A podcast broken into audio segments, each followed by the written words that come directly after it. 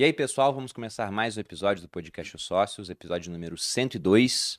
Estou aqui, como sempre, com a Malu Perini, minha esposa, host e rosto do podcast. Olá, pessoal, sejam bem-vindos a mais um episódio dos E Sócios. sobre o que falaremos hoje, Bolinha? Hoje vamos falar sobre vendas com um personagem, eu diria, genial sobre esse assunto, que é Flávio Augusto. Exatamente, estamos aqui pela primeira vez no podcast É. Sócios com Flávio Augusto, que é fundador da WiseUp, presidente da Wiser Educação, escritor, autor do best-seller Ponto de Inflexão, criador do Geração de Valor, iniciativa social que impacta e inspira milhões de empreendedores há mais de 12 anos, host do podcast O Conselho e um dos empreendedores brasileiros mais influentes da atualidade. Flávio Augusto, seja bem-vindo ao podcast Os Sócios. Muito obrigado. Estou aqui tirando meu casaquinho aqui, que sempre tem ar-condicionado forte. É que hoje Mas eu eu não que- trouxe o casaco, daí ficou. Aí, e a eu gente mandei tira todo também, mundo. tá tudo certo. Um prazer estar com vocês dois aqui. Já fazia tempo que eu queria estar aqui, aqui com vocês, então vai ser um prazer bater esse papo. E a gente também queria te receber. Com aqui certeza, quando a tempo. gente começou o podcast, a gente começou em fevereiro do ano passado.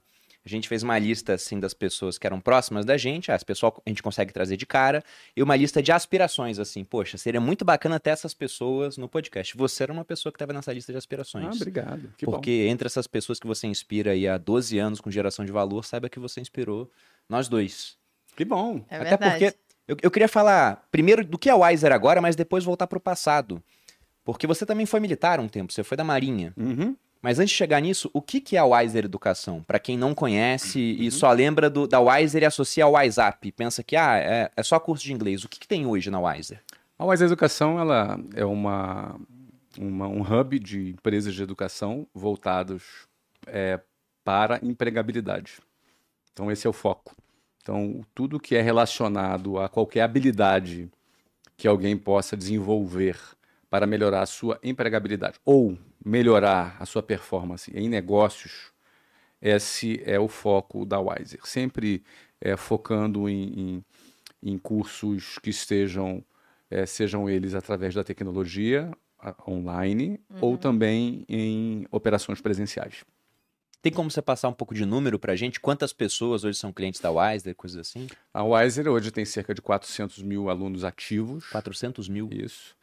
Ela, ela tem atua principalmente com a WiseUp, é a principal a principal operação da Wiser. A WiseUp é que tem a maior quantidade de alunos. É é uma escola de inglês que já existe há 27 anos no mercado, foi meu, meu primeiro negócio.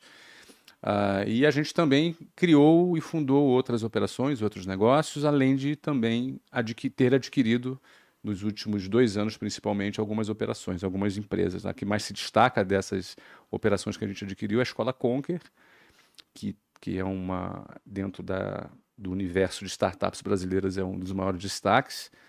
Uma operação que já passaram pela Escola Conquer mais de 4 milhões de alunos, ou seja, Caramba. uma operação grande, uma operação que ficou robusta e muito legal, é, criada e fundada por seguidores do Geração de Valor, pessoas que começaram a empreender, inclusive é, inspirados na no nosso conteúdo, mas que se tornaram nossos sócios é, recentemente, faz um ano, mais ou menos, é, na empresa na qual a gente aportou é, no último ano 120 milhões de reais só nessa, só nessa operação. Ou seja, ela é muito focada em soft skills, operações de cursos É, para isso. o que soft que ela- skills Uhum. e pós-graduações também. Esse ano ela tem uma operação forte de pós-graduações. Eu lembro que a primeira vez que eu ouvi falar da Conquer foi em 2018. A gente estava na internet já, eu tinha o meu curso. E a gente encontrou com seguidores. E aí teve uma seguidora que falou: Ah, eu fiz o seu curso, tô fazendo agora um, um curso na Conquer. Você conhece? Eu falei, não. Ela falou, nossa, é muito bacana, dá uma olhada depois. E aí, alguns anos depois, eles estão gigantes. Eu li também essa matéria que falava sobre investimento que vocês fizeram na Conquer, né? A aquisição, e contava a história de que eles tinham uma foto sua assim na parede, Isso. que eles também tinham essa aspiração de, Isso. poxa, vai ser muito legal se um dia o Flávio conhecer o Eles negócio. tinham uma foto lá com as, as inspirações massa. deles. Você vê o que, Aí que tinha é, né? Steve Jobs, tinha Warren Buffett, tinha esses caras, e eu perdido ali no meio, entendeu? mas, o que, que acontece? Eles eram pessoas, os três sócios são pessoas super queridas, o Sidney, o, o Joseph e o Wendell, eh, são super jovens, super jovens mesmo. Tem, o Wendell tem 30 e poucos anos de idade, não me lembro exatamente, mas os outros são todos abaixo de 30, 20 e poucos anos de idade. Ah, e tem um fato curioso com a Conquer, muito interessante. Foi em 2017, a gente tinha acabado de inaugurar o estádio do Orlando City. E o Orlando tinha jogado, não me lembro nem com qual time que foi, a gente tinha ganhado esse jogo de 1 a 0 E eu fiquei ali na varanda da nossa suíte, esperando o pessoal ir embora. Eu sempre gostava de ficar ali deixando baixar a adrenalina ali uns 30, 40 minutos. Vida de, de cartola não é fácil, né? Então, e aí o pessoal ia indo embora, e o trânsito ia se diluindo. Ah, aí já estavam uns 40 minutos, eu estava do lado do CEO Alexandre Leitão, que era o CEO do clube, batendo papo com ele. E aí eu vejo um doido do outro lado do estádio, assim, balançando a mão, Flávio! Flávio! Tal. Eu olhei pro cara, eu dei um tchau para ele, ele, posso ir aí? Posso ir aí? Eu falei, tá, vem aí. Eu vi que falou em português, falei, é brasileiro. Tá bom, deixa ele vir. Ele veio andando, demorou uns minutos ali para ele chegar, para ele dar a volta. A, a, segurança ia barrando ele, eu ia pedindo para segurança liberar. E ele chegou perto e falou: Nossa, ah, tudo foi bem. super por acaso, então, Não, nada. Completamente por Aham. acaso. E aí o cara chegou perto e falou: E aí, tudo bem? Pô, cara, eu sigo você, geração de valor, né? Faz uns não sei quantos anos. Que o GV começou em 2010, então, ou seja, a gente tem uma geração aí de gente que, Sim. que era adolescente que me seguia, que Sim. hoje é adulto. Gente que era eh, com 20 anos, hoje tem 32, Aham. ou seja, já tem seus negócios, já tem, enfim, já construiu alguma coisa. E ele falou: Olha, eu te sigo e ó, vou te dizer um negócio. Teve um post que você falou de uma escola que era diferente dos padrões, que teriam é, inteligência emocional, que teria oratória, que teriam várias disciplinas que são necessárias para a pessoa se desenvolver, mas que infelizmente o sistema de ensino formal eles ignoram. A gente resolveu fundar essa escola. Então guarda aí, ó, Escola Conquer. Guarda aí, você vai ouvir falar desse nome. Era o Wendel. Tinha 20 e pouquinhos anos de idade, a gente tirou uma foto, ele Aham. publicou no Instagram a foto, e eu, beleza, e aí o CEO falou, pô, cara, que legal esse negócio dos seus seguidores. É, pois é. Bom, não sei, já fazem... Quatro anos, qua- sei lá. Cinco anos, né? 17 para hoje. Já faz cinco anos que isso passou, e hoje nós somos sócios, né? A Que Conquer é um massa. fenômeno, é sensacional essa história. É. Foi o ingresso mais barato de jogo que ele pagou na vida. Não, é verdade, é verdade. Mas é, fala do Orlando, que você falou que você era dono, né? A Sim. gente até começou, a gente estava conversando aqui nos bastidores antes, e, e o Flávio falou: não, eu geralmente o pessoal fala do Orlando. Nem, tem gente que nem sabe o que, que é, o que que aconteceu. Então, Orlando City foi uma, um projeto magnífico, uma experiência pessoal, um negócio muito interessante. Diferente, né? É, como é que de educação, pô, Do tem um nada. curso de inglês aqui, de repente, cara, eu vou comprar um clube de futebol. Então, é, Os Estados Unidos. eu vendi a WhatsApp em 2013. Então, a partir de 2013 Eu eu, fiquei... gosto dessa história também. Você vendeu é? e depois recomprou, não foi? É, coisa assim? 2016 eu recomprei, isso mesmo. Mas em 2013 eu vendi a WhatsApp, aí eu fiquei desempregado, não é? Tava ali pensando, fazendo meu currículo ali, não é? E aí, ah, bom, deixa eu parar de palhaçada, deixa eu contar essa história direito. Em 2013 eu vendi a WhatsApp, ah, só que a partir de 2012 eu comecei a pesquisar futebol nos Estados Unidos, porque meu filho jogava futebol nos Estados Unidos, e aí isso chamou minha atenção para esse setor, eu comecei a observar e comecei a ver que existia um enorme interesse por, por esporte, isso aí não é nenhuma novidade, nos Estados Unidos tem uma, tem uma tradição de sport business muito alto, muito grande, ah, mas é, eu comecei a olhar para futebol especificamente e vi que existia um interesse muito grande dos pais é, no futebol dos filhos. Os torneios que eu participava eram sempre lotados. E aí fui pesquisar o futebol profissional. Fiquei muito surpreso com a, Major League Soccer, que é a MLS, que tinha é, médias de públicos altíssimas. Então comecei a observar esses números, comprei pesquisa, observei esse mercado e vi que esse mercado estava bombando. A liga que mais crescia nos Estados Unidos já era o futebol, ainda é o futebol, a liga que mais cresce, até porque as outras já são maduras, né? São Então essa está crescendo muito. Uhum. Ah, o, o interesse no futebol não para de crescer. Os Estados Unidos se classifica para grande parte das Copas desde 1994. Ah, só para você ter ideia, de 2002 para cá, a maior, o maior público que compra ingressos de Copa do Mundo é o americano, Olha que interessante, não desde sabia disso. 2002 para cá. Que legal mesmo. Ou seja, existe um grande interesse no futebol é, nos Estados, lá, lá nos Estados Unidos e é o maior mercado do mundo e o maior esporte do mundo. Então isso me chamou muita atenção. E aí eu comecei a pesquisar, pesquisar, pesquisar. Quando eu vendi a WhatsApp em 2013, eu, no mesmo ano, comprei um clube de futebol no- lá em Orlando. Era um clube pequeno, de, de terceira divisão. É, uma espécie de terceira divisão, porque lá não, tem, não é dividido em divisões, mas é uma, uma terceira liga, uma liga de terceira importância nos Estados Unidos. Comprei esse clube e nós, nesse mesmo ano, é, negociamos a nossa entrada na, na, na, MLS.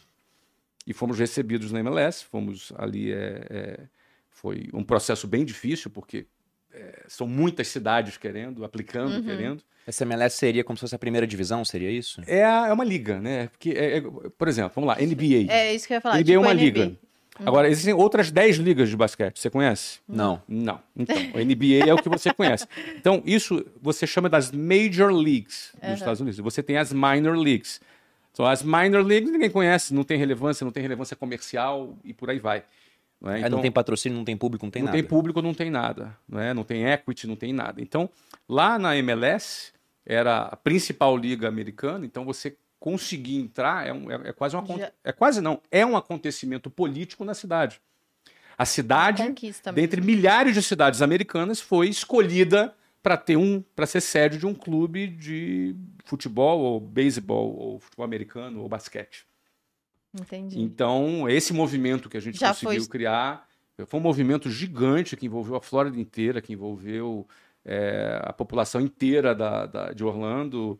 É, e daqui a pouco a gente estava num palco sendo premiado e tinha o governador da Flórida, o prefeito de Orlando, vários prefeitos, deputados, senadores. Eu, nossa, que é isso aqui? não é? Porque esse é um acontecimento público gigante. Tanto que o primeiro jogo foram 65.500 torcedores no primeiro jogo. Nossa. Caramba! Média de público de 33 mil torcedores por jogo em 2015, que foi o primeiro ano. Ou seja, isso era maior do que a média do Palmeiras, naquele mesmo Caramba. ano, do Flamengo. Que grandes clubes brasileiros. Que grandes clubes brasileiros, que os maiores clubes brasileiros. Né? Então, a, a, foi uma mobilização, foi um grande sucesso. A gente construiu o nosso próprio estádio. E era um projeto que eu planejei desde o início é, ter um ciclo de sete anos, de entrar em 2013 e planejei sair em 2020. Isso era o meu planejamento pessoal. Uh, acabou que a gente saiu em 2021 uhum. e concluiu esse projeto. Né? Foi uma experiência muito bacana. Que legal, nossa. Não, eu acho incrível. isso muito interessante, né? O, o, como que você pegou uma visão de negócio que surgiu em educação, levou por outras áreas e também teve um mega sucesso. E você é bilionário, pô. E você é novo, você tem 50 anos. Ah, eu tava discutindo aqui, que eu falei que a gente tava discutindo antes do, do episódio, eu e o Bruno, eu falei, ó, oh, Flávio, não se assuste de vez em quando a gente traz casos de família, que é pro pessoal, né, ficar mais à vontade. Se identificar. Gerar identificação, identificação do público. Daí eu falava, ah, eu tô casada há 30, você falou? Vai fazer 30, Vou fazer 30 agora Vai fazer 30. Eu falei, não, você casou então com quantos anos? Aí ele falou, ah, eu casei com 20. Eu falei, tá bem, tá muito bem. Mas para quem olha hoje para você e cai de paraquedas no seu perfil, pensa, ah, o cara é bilionário, ele veio de berço de ouro. Mas quem te acompanha sabe que não é isso que aconteceu. Você é, cresceu em Realengo, no Rio de Janeiro, é isso? É, bairro Jabu. Jabu? É, é, é, Realengo, depois vinha Padre Miguel, depois vinha Bangu, a depois vinha Rio da Prata. E depois a gente chega no Jabu, que é antes de Santíssimo. Né? Nossa. Né? Então Realengo já era uma parte mais nobre. É. Uma parte mais nobre. a gente morou em Realengo durante alguns anos, na época que eu era militar, estava na Brigada Paraquedista. E... Você ali na Vila Militar? Uhum. Isso, lá na Vila Militar. Eu queria que você contasse um pouco desse começo da sua vida. Porque você frisa muito essa importância de ser um bom vendedor, tudo, e você começou a vender super novo, você criou a sua empresa também super novo. Tem como dar um, um, geral nessa parte inicial? Por que, que você foi adotar esse caminho? Aliás, que nem foi o caminho inicial, pelo que eu vi. Você primeiro fez um concurso para, não sei se era, era colégio naval, não era? Isso, isso. E depois você acabou saindo. Como é que foi isso? Cara, eu fui criado nessa no bairro Jabu, conforme eu falei. O bairro Jabu, para quem não conhece, vou dar uma localização para dar uma referência. Né? Ele fica entre a favela do Sapo, Marco 7, a favela Rebu e a Cavalo de Aço. Não sei se ajudou a referência, mas o bairro Jabu era, uma, era um, um bairro pequeno entre essas favelas, na zona oeste do Rio de Janeiro, que é uma zona que você conhece muito bem, Realengo é a zona oeste do Rio de Janeiro é, que é palco de disputa entre tráfico e milícia constantemente, já desde sempre, hoje continua, não, não, não diferentemente. e eu era morador ali, é, filho de sargentos do Exército, minha mãe professora da escola pública, portanto, uma pessoa de classe média baixa. É, nunca me faltou comida, nunca me passou, nunca passei essa dificuldade, porque meu pai era sargento do Exército E minha mãe, professora, tinha ali um saláriozinho que era pequeno, mas a gente Estável. tinha o básico, Era né? A gente tinha também, ali o, é, uma vida tranquila. Sempre estudei em escolas públicas, estudei na. Meu currículo começou no, na- na- no Jardim da Infância Patinho Feio. É, ficava na. Era o nome mesmo, não O era? meu era Marechal Hermes. né? Marechal Dizem que- Hermes. É, que é ali olha também, por ali É, também. Claro, o ponto final de 786, que passava ali, no Realengo, claro, exatamente. Não é? Onde eu descia para pegar o trem para Deodoro, de Deodoro para os lugares, né? Caiu uma aranha nela. na minha cabeça, gente. Imagina. Mas você viu que eu não fui escandalosa, tá tudo certo. Muito bem, ao vivo. Foi Por mal. favor, continue. Desculpa, Flávio. Imagina, imagina. Então, é, estudei, estava falando do meu currículo, né? Você falou minha, minha bio no início, deixa eu falar meu currículo agora. Então, começou ali na, na, na- na Jardim da Infância Patinho Feio, que ficava em Madureira. Eh, Nessa época eu morava, eu morava em Oswaldo Cruz. Ah, aí eu fui expulso do, desse jardim da infância. Não era um, um rapaz, não era uma criança muito quietinha, entendeu? Eu fui convidado, né? Foi o primeiro convite para eu me retirar que eu recebi na vida. E aí minha mãe me tirou dali, quer dizer, me tirou. Teve que me tirar dali. Uhum. E aí eu fui para estudei na, na no, no antigo internato, não internato, não, é externato São Judas Tadeu que virou Santa Mônica, também lá em Bento Ribeiro. Ah, depois eu, a gente se mudou para o bairro Jabu, eu tinha acho que seis anos de idade, seis, sete anos de idade, e comecei a estudar na escola municipal Jorge Jabu. Depois eu fui para a escola municipal Abraão Jabu, onde eu fui até a oitava série. Saí, fui para o Colégio Martins, depois fui para o Colégio Naval, é, de onde eu também fui convidado a me retirar no final do segundo ano. Gente, Fui gentilmente convidado a não renovar a minha matrícula para o terceiro ano. Problema disciplinar era comportamento ruim? Olha, se era ruim ou bom, aí é uma questão de ponto de vista. mas eles não Mas não era curtindo. apropriado Entendi. para o meio militar, digamos assim. Eu não, eu sempre fui um cara muito criativo e questionador. Então, é, eu sou um cara que questionava. Então, como um cara criativo e, e- e- e- e questionador, você foi militar também e foi da Brigada Paraquedista, digamos assim, que é uma, uma, uma ala mais vibradora, digamos assim, da, das Forças Armadas. Você precisa é, essas duas características não se encaixam muito com esse formato. Eu não estou nem fazendo, falando isso como crítica, porque eu acho que quem tem. é, você ter centenas de milhares de homens com uma arma na mão, eles precisam saber obedecer a ordem Sim, com certeza. muito mais do que questionar. Com Não certeza. é? Então, o militarismo tem essa característica e eu. O problema era eu. Eu é que não tenho, nunca tive essa característica, então acho até que a Marinha me fez um grande favor é, em, em- em me ajudar a, a- a orientar, a me dar essa orientação vocacional. Assim, você não presta para isso, então, por favor, vá procurar outra Mas coisa. você sabe que eu estudei em colégio militar, né? Flávio? Meu pai é militar. No Rio, não. É em Campo Grande, Mato Grosso do. Sul e Manaus depois. É, meu pai é militar, minha família inteira é de militares. E aí, depois que eu saí, o pessoal fala: você vai seguir a carreira militar, fazer uma faculdade e ser militar? Eu falo, não, eu não sirvo pra isso, gente. Eu não, eu sou também meio. é, acho que muito rebelde. Eu não É que sei os para ter pilares, muita né, ordem. das Forças Armadas são hierarquia e E disciplina. aqui disciplina. né? E a, a Malu é disciplinada, mas ela não gosta muito dessa questão de hierarquia. A não ser que ela seja o topo da hierarquia. ela não seria de cara, né? É. Demora pra acontecer. Mas eu acho que quando, eu- quando a gente é mais imaturo, é mais difícil ainda. Pode aumentar o ar um pouquinho? Mas. Não, Não. Então, esse ponto Ah, então foi deixa. interessante. A Marinha acertou ao te dispensar, tendo em vista que você conseguiu gerar muito mais valor fora do que dentro. Sim, não, não, sem dúvida. Imagina, eu falo da Marinha com muito carinho. Eu, a minha experiência na Marinha.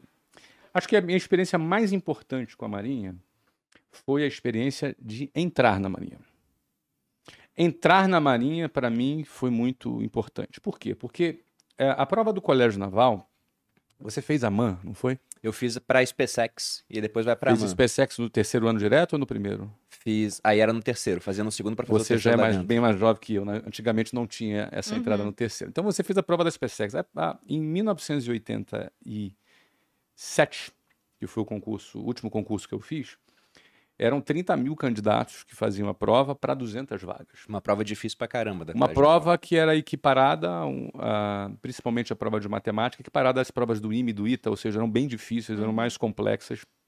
E Mas o ponto não era nem um grau de dificuldade, mas era o grau de competitividade dessa Uhum. prova. Também. Não bastava Era um- passar, tinha que ir muito bem. Eram 1.500 candidatos disputando por uma única vaga. Então, eu, como era aluno de colégio público, escola pública, e todo mundo sabe que escola pública é uma porcaria, infelizmente, eu falo isso com muita tristeza, mas a gente não pode mudar esse fato, não pode mudar essa realidade, por mais que isso possa ofender a qualquer pessoa.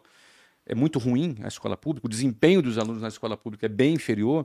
E eu era um bom aluno na escola pública, então eu, como um adolescente de 13 anos de idade, na oitava série, que era o meu caso, e que só tinha conhecido aquilo na minha vida, aquilo era a única coisa que tinha sido apresent- apre- apresentada para mim na minha vida, eu achava que eu estava bem, que eu era um bom aluno.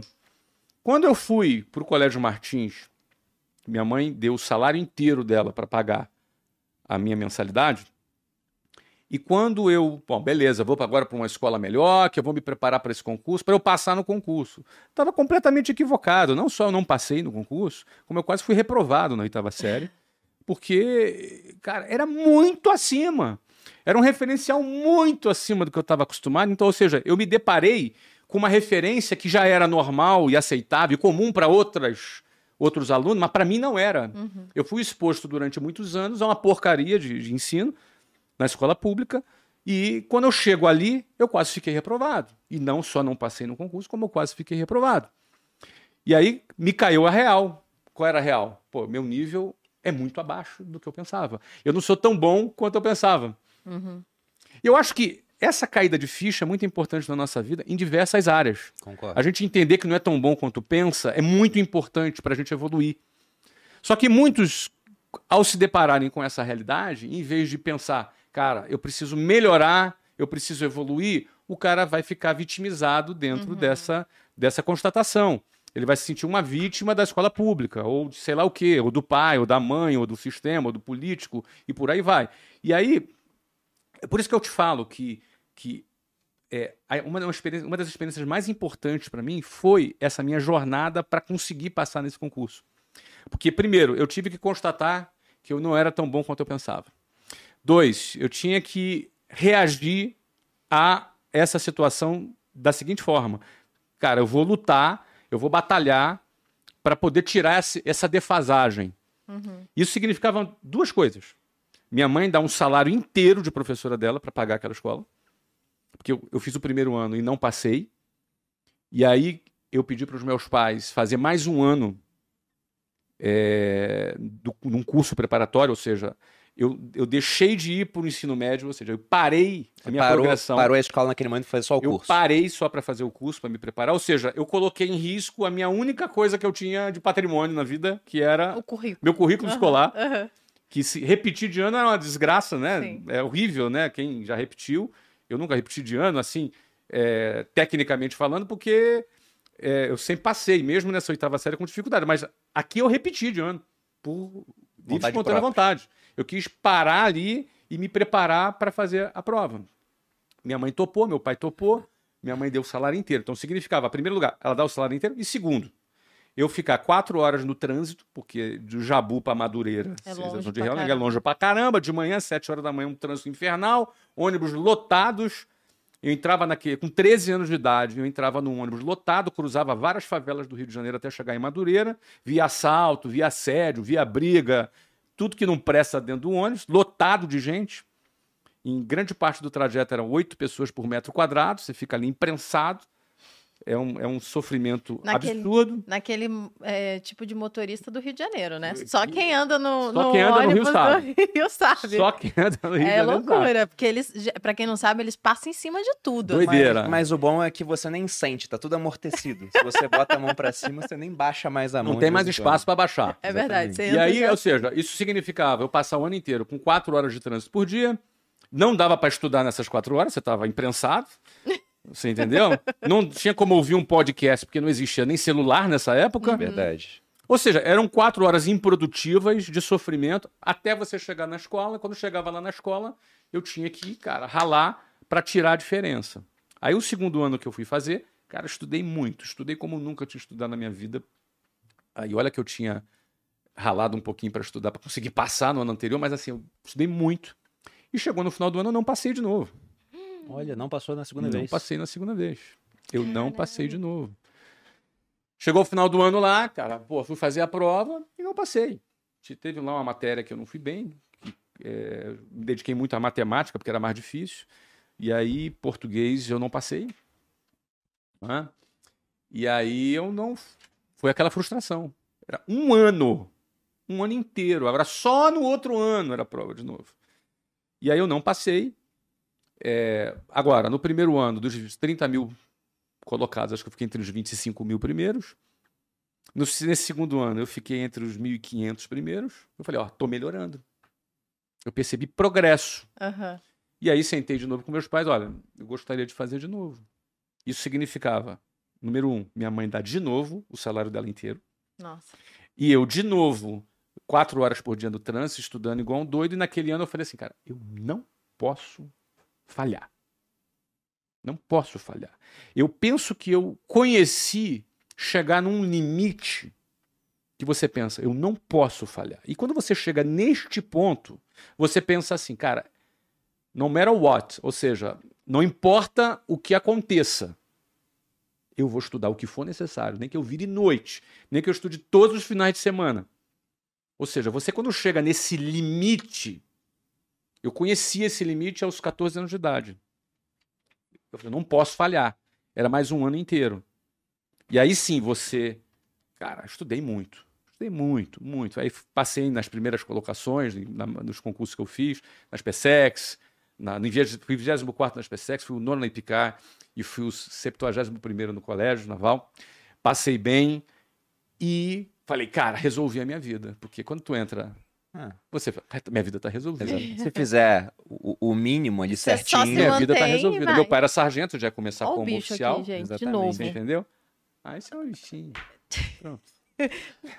Mas, mas curioso esse ponto que você Não é falou perigoso, não. de que essa frustração foi responsável por muito do seu sucesso no final das contas. Me ensinou muito, Perini. Primeiro, o que, que eu aprendi? Bom, só para resumir para quem não entendeu, o seguinte. Aí eu passei. No primeiro dia na Marinha, eu falei, isso aqui não é para mim. Primeiro dia. Depois de três anos tentando. Eu fico... Mas você falou isso pros seus pais? Porque eu fico Não. imaginando a cabeça deles. Assim, Segurou a Porque eles onda, também pelo tinham essa cabeça de que resolveu a vida.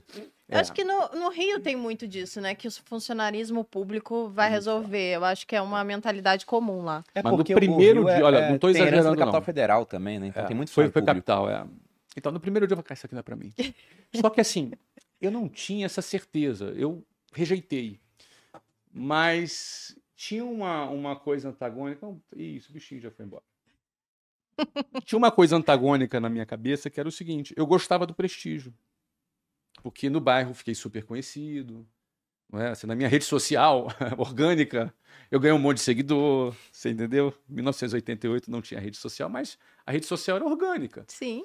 Seria um oficial da o- Marinha. O cara que A vai ser rua oficial da casa, Marinha. né? A rua de casa, as, as ruas todas, Aham. porque, enfim, tinha um certo prestígio que eu gostava, portanto, eu gostava de ser prestigiado, isso era uma característica que eu já tinha naquele momento. Número dois, é, meus amigos lá dentro, você faz amizades muito legais, então aquilo ali era um vínculo que tu tinha, mas a filosofia, a compreensão do que era o modelo militar, e que, repito, tem que ser dessa forma, não se encaixava comigo. E aí, você tem duas, duas situações. Ou tu sai, você sai. Na, na realidade, você só tem uma opção. Você sai. Na minha cabeça adolescente, minha cabeça juvenil, eu achava que eu podia mudar alguma coisa, sabe? Enfim, ah, foi muito boa a experiência de ter passado. Porque essa experiência me mostrou algumas coisas. Primeira coisa é que eu consigo fazer, tirar qualquer diferença que seja, que exista. Eu consigo, eu consigo atingir o que eu quiser se eu me predispuser a me dedicar ao que, ao que for necessário. Que foi o, resumo de eu ter sido aprovado em três anos, saindo da escola pública, era o seguinte: era coragem para pôr em risco que eu, meu tudo, que era minha carreira acadêmica, porque eu, eu parei dois anos. Aham. É, coragem de investir, isso incluiu a minha mãe investindo, Uhum. porque era, era 100, ela tinha dois empregos, minha mãe. Ela dava 100% de um dos dois empregos dela.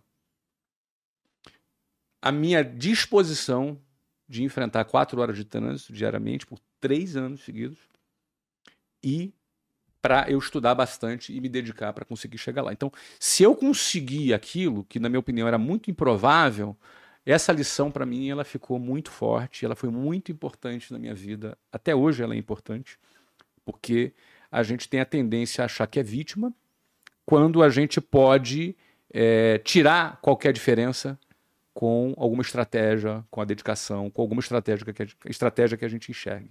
Então isso para mim foi muito importante. É, eu imagino porque eu me identifico com essa parte que você citou, porque na primeira vez que eu fiz o concurso por exército, eu também não passei. E eu era um excelente aluno até mais ou menos a quarta série. Meu pai estudava comigo, meu pai é uma pessoa inteligentíssima. E aí depois, quando os meus pais se separaram, minha mãe tinha que trabalhar eu não tinha mais contato com meu pai durante o ano inteiro, era só nas férias. E eu vi que na escola que se eu tirasse 10 ou 5, eu passava igual. Uhum. Aí eu fiquei uns 5 anos só tirando 5, 5,5, 6. Tirava 8 numa prova, na outra eu pensava, eu posso tirar 2. Eu tirava 2.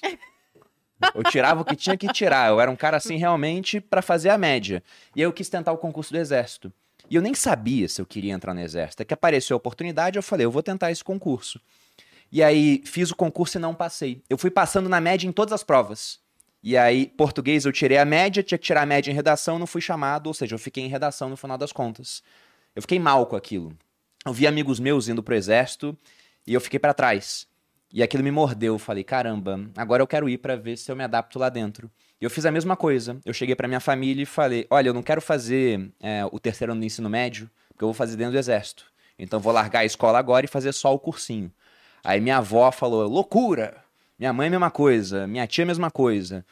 Porque o, o diploma do colégio militar, para elas, valia muita coisa. Eu tava abrindo mão desse diploma para tentar alguma coisa que eu não tinha passado no primeiro ano. Já era uma boa escola e que não pagava. Exatamente. Uhum. Era uma escola muito barata, a mensalidade era, era ridícula. Bem baratinha. E aí o meu pai falou: Você vai passar dessa vez? Eu falei: Não, vou estudar como eu nunca estudei antes. E aí eu fiz exatamente isso. Eu estudava seis horas por dia, eu fazia uma redação por semana, eu guardei todas as redações, eu fui guardando numa uhum. pasta. E eu aí uma semana uma antes, semana. uma semana antes da prova, eu peguei para ler as redações todas. As primeiras, parecia que não era eu que tinha escrito. Eu olhava aquilo e falava, meu Deus, que pessoa burra que escreveu isso. Mas era eu. tava lá a letra, tava tudo lá e tava tudo errado, sabe? Não tinha coerência, coesão, pontuação errada. e eu vi o quanto eu fui capaz de progredir. Em seis meses de curso muito focado, eu aprendi mais do que eu havia é, acumulado de conhecimento nos últimos seis anos de colégio. Eu passei na prova muito bem, depois eu fui primeiro colocado da artilharia uhum. na AMAN, e eu me adaptei né, lá dentro, mas a sensação que eu tive quando eu passei na prova foi incrível. E a autoconfiança é quase um músculo, né? Quanto uhum. mais você exercita, mais você tem. Eu lembro do meu pai perguntando depois que eu passei, passei super bem. Ele falou: "E agora?" Eu falei: "Pá, agora acho que eu posso passar no que eu quiser. É um concurso para NASA, eu faço, eu vou passar, é só me dar você, tempo de estudar." Você encontrou uma na tua cabeça, no teu mundo, sem cara, é, essa é a fórmula. Esse é o padrão. Isso é muito legal. Isso, isso, isso é um ativo muito importante. Aí corta para a vida real de uma pessoa que não fez isso quando era jovem. Eu acho que eu demorei mais 10 anos do que vocês. Eu fui descobrir capaz de de fato fazer as coisas, aprender. De... Quando eu tinha 27 anos, eu tenho 32 hoje. E foi bem aí um turning point quando eu comecei de fato a me propor a aprender coisas novas, a me desafiar. Então você aí que tá pensando, putz, já tá tarde, para mim não tá né? Nunca tá tarde, porque é, é, muito. São, tô com dois gênios aqui, pessoas que são inteligentíssimas, que fizeram o negócio da vida várias vezes, né? Você já fez vários negócios acontecer, a gente vai chegar lá, e o Bruno também. Então, eu acho que sempre dá tempo, né? E também, se você é jovem, começa agora. Eu sempre falo, né? O jovem, às vezes, ai, o jovem faz muito pouco, o jovem tá lá, ah, e sempre acha que tá fazendo muito. E os dois exemplos aqui para mostrar para gente que se a gente fizer um pouquinho mais, se propor, geralmente a gente consegue. Eu Mas acho é... que tudo isso que a gente falou não tem idade. Você está certo. Total. Uhum. Qualquer, qualquer, a qualquer momento, uhum. você pode, a pessoa pode tomar uma decisão e começar a trilhar esse mesmo caminho. Exato. Tanto que eu digo que isso que eu aprendi com 14, 15, 16 anos serve para mim até hoje, porque é, é, o mesmo algoritmo, digamos assim. uhum. assim não é? Que, ela, que ele pode ser aplicado. Agora, eu queria só fazer um comentário da, da redação. Eu também fazia uma redação por semana. E uma coisa que eu me lembrei aqui, que a prática tem uma. Eu não sei, se, não sei se, eu, se eu concordo muito com essa frase, mas dizem que a prática leva à perfeição. Não sei se eu concordo muito com ela, mas o sentido dessa frase é que a prática contínua, continuada, ela te deixa íntimo da tarefa, Uhum. a ponto de você dominar, os, conhecer o processo inteiro. Então, por exemplo, ao fazer uma redação por semana durante um ano inteiro, foram mais de 50 e poucas redações naquele último ano, é? É, isso foi muito importante para mim. Eu virei escritor depois. Hoje, Sim. agora, a gente tem, tem quatro livros que são best-sellers. Eu vendi quase um milhão de livros físicos e 19 milhões de livros online. Então, tem quase 20 milhões de livros vendidos entre físico e digitais. Mas, olha só, lá atrás, depois de ter sido reprovado em português, eu, eu fiz uma redação por semana. Agora, sabe o que eu fiz? Acho até uma dica. Eu fiz uma redação genérica. Uma, uma- redação genérica. Eu consegui construir uma redação genérica. que Uma eu tinha estrutura, uma, assim. uma, uma estrutura genérica, que tinha uma introdução genérica. Qual fosse o tema, era a mesma introdução. Aham. Eu tinha pequenas modificações, entendeu?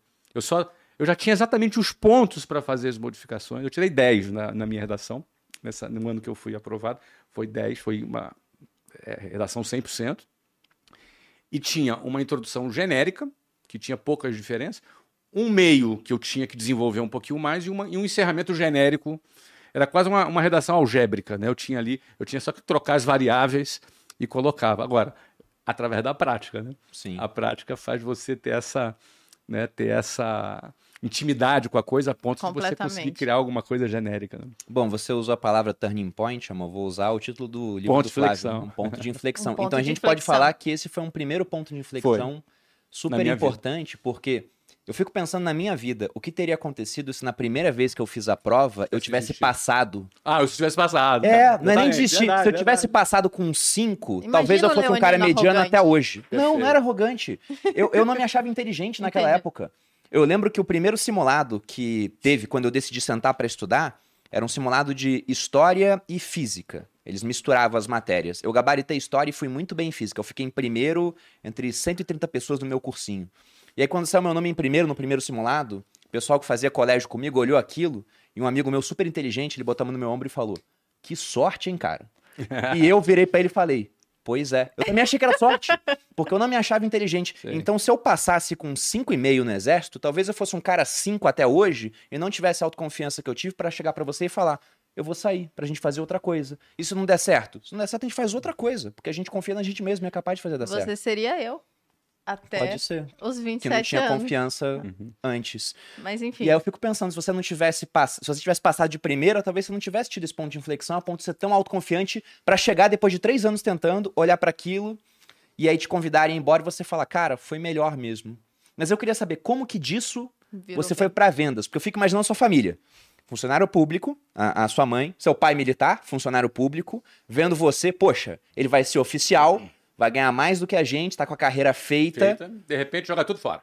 e de repente ele vai embora, e aí vai embora pra virar nada, vendedor. expulso. Pois é, né? Nem vai Vamos embora, né? entender. Ir embora era uma coisa, e expulso é outra coisa. Como é que foi isso aí? Bom, primeiro assim, cara, meus pais são maravilhosos, meu pai, minha mãe. Você é filho único, Flávio? Não, tenho, tenho um irmão mais velho e mais duas irmãs. Então, meus pais são maravilhosos. Ele- Eles, eles é, sempre me apoiaram, me prestigiaram. Então, eu tenho assim uma. Nunca duvidaram da minha. Ao contrário, eu sempre fui muito prestigiado, não é? E quando eu não passei, eles viram o meu esforço, mas viram também a minha limitação por conta da escola. Sim. Eu não tinha estudado em boas escolas. E estava descobrindo que aquilo fazia mais diferença do que eu pensava.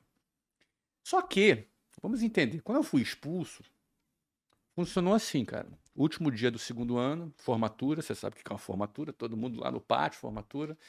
O oficial lá chama, chama os dois alunos aqui, ó. Aluno Augusto, que era eu, e aí a gente vai lá pro meio e fica lá, no meio da formatura. Os outros vão embora, vão embora para casa no final do segundo ano, a gente não foi embora. Ficamos lá esperando.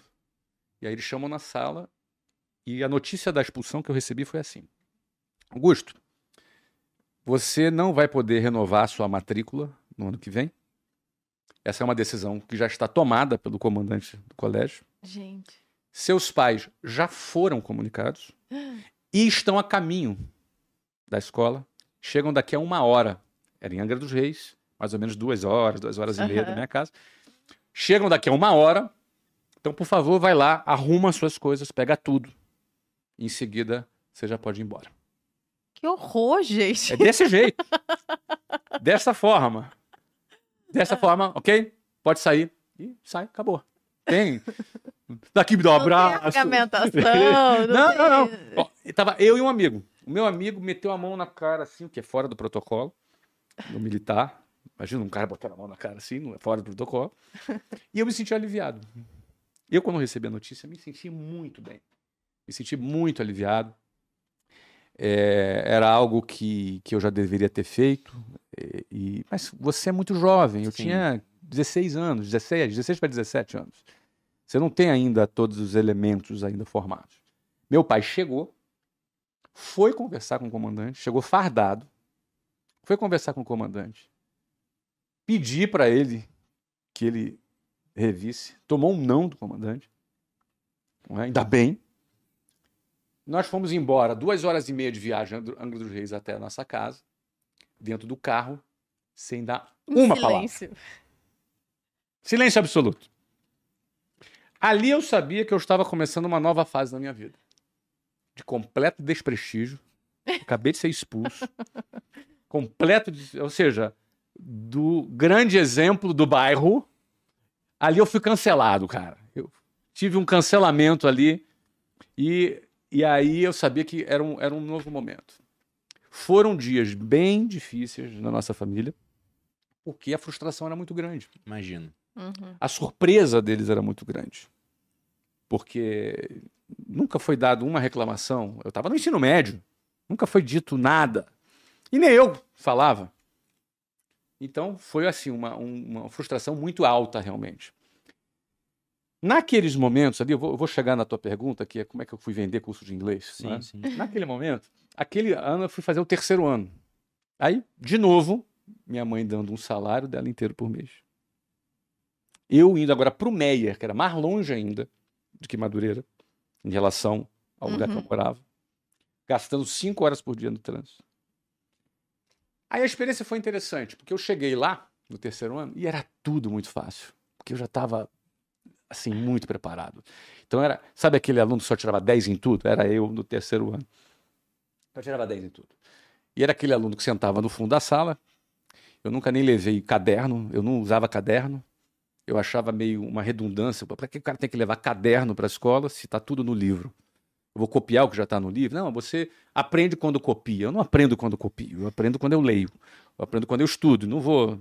Então eu não levava livro, não levava caderno, não levava nada. Eu ia de mão abanando para a escola e tirava 10 em todas as, as, as matérias. Naquele terceiro ano. Porque tudo ficou muito fácil. Tudo ficou muito simples. Naquele ano, Perini, eu me inscrevi para a prova da Escola Naval. Você pode fazer a prova para a MAN diretamente? Sim. Aham. A própria escola. Eu pensei, eu vou fazer a prova para a escola. Eu podia fazer. Cairia na minha mesma turma. Meu Deus. É verdade. Né? Então eu saí no terceiro ano, antes do terceiro ano do colégio. Então eu fiz a prova para a escola, me inscrevi, sem ninguém saber, para a prova da escola. E a prova tinha uma primeira fase que matava 90% dos candidatos, que era matemática. Depois tinha uma segunda fase. Falei, eu vou fazer só a primeira fase. Aí fiz a primeira fase e pá, fiquei entre os primeiros lá em matemática.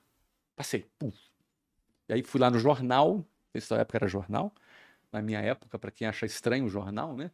Sai a lista de A lista classificados de lá. classificados no jornal, é lá no Jornal dos Esportes. Lembra aquele rosinha? É da tua época também? Eu não peguei. Não, a gente não Ah, pegou isso aí. é que você. Só nessas horas que a gente percebe. aí eu fui lá no jornal, o Jornal dos Esportes era um rosadinho, pegava lá o jornal, aí Flávio Augusto da Silva, peguei a reguinha, botei meu nome, chamei meu pai para um papo. Isso era um ano depois da expulsão, tá? Aham. E meu pai sempre falava assim, eu, eu, eu tentava falar para ele assim, pai, eu, eu, eu não queria, Marinha, não tinha nada a ver comigo, foi bom, eu tô feliz, eu tô bem. Pois é, eu tô tentando entender o que, que você ia falar pro seu pai aí nessa É. Sabe o que ele falava para mim quando eu dizia? Olha, quem não quer, sai, não é expulso. Hum, ele Eu- tem um ponto, era um né? argumento Ele bom. tem um bom argumento excelente. E eu engoli o argumento e falei, "Ah, você tem razão.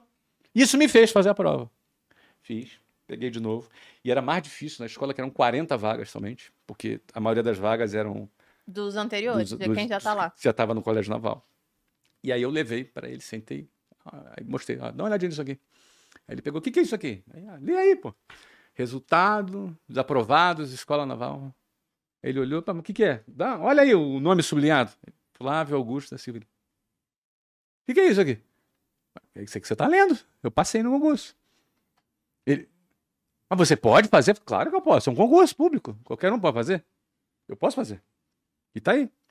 Nossa, é mesmo? Eu falei, então, eu passei, mas eu não vou nem fazer a outra prova. Não vou. Porque eu só quero que você tenha certeza de uma coisa. Eu não estou na marinha porque eu não quero. E não porque fui expulso. Aí ele, não, meu filho, não precisava, me deu um abraço. Meu relacionamento com ele sempre foi excelente. Uhum. E eu compreendo perfeitamente a frustração que ele teve lá naquele momento. Mas eu fiz questão de conquistar o meu respeito. Entendi. Meu respeito. não é? Então, eu passei, mas eu não vou. Não, não precisava disso. Eu precisava disso. Talvez ele precisasse até mais do que ele pensa, do que ele Uhum. pensava na ocasião. Então, eu terminei esse ano passando nesse concurso da escola naval, passei nos vestibulares todos, eram mais simples para passar, na USP, na Unicamp, na Universidade Federal Fluminense. Eu estava começando a namorar a Luciana, eu tinha 18 anos, Luciana tinha 15. Ah, e eu falei, quer saber, não vou para São Paulo. Eu era do Rio, não vou para São Paulo coisa nenhuma, vou ficar na UF, Universidade Federal Fluminense, Niterói. Ia fazer ciência da computação. Niterói, é, UF era a minha segunda opção. Eu fiz assim, só de backup. Então, era tanto backup, minha prioridade era USP ou Unicamp. Cara, por quê? Cara, porque era mais difícil. Só por isso. Eu não tinha a menor noção do que eu estava do que eu estava fazendo, né? Como muitos adolescentes não têm. É, é muito novo fazer Muito escolha, né? novo. Era mecatrônica na USP, engenharia da computação na Unicamp e ciência da computação na, na, na UF. Mas por que, que era isso? Porque era mais difícil. Eu era bom de matemática, era mais difícil.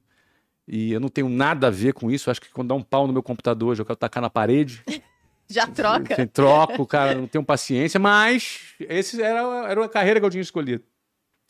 Só que eu botei UF no segundo semestre, porque se eu não me adaptasse em São Paulo, eu voltava para o Rio e começava de novo no segundo semestre. Ta- Tava settle, já estava Aham. já tudo equacionado, certo, tudo aham. certo na minha cabeça. Aí, o que que acontece? Eu começo a namorar a Luciana, eu falei que eu vou para São Paulo nada. Eu vou para São Paulo, e abandono as minhas matrículas lá. Tudo bem, até aí, beleza, vou começar no segundo semestre. Então eu ia ficar de bobeira seis meses, em 1991. E aí foi quando é, eu estava já vendendo relógio, né, uma época, pagar um dinheirinho, mas aí eu tive a ideia de fazer o seguinte, olha, acho que eu vou atender um anúncio de emprego. Eu estava olhando um jornal, estava na casa da Luciana olhando um jornal e vi que tinha emprego. Falei, cara, acho que eu vou, vou ter uma experiência, só para ver como é que é. Aí fui numa entrevista de emprego. E era num curso de inglês. Eu nem sabia que era um curso de inglês.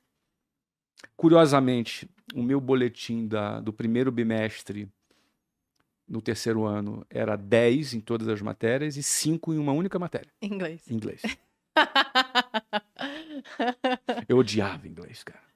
Odiava inglês. Tinha uma professora lá, meu pai do céu, não vou nem falar o nome da coitadinha, que ela era muito mais minha vítima do que eu dela, né? Mas odiava inglês. E, bom, era uma escola de inglês.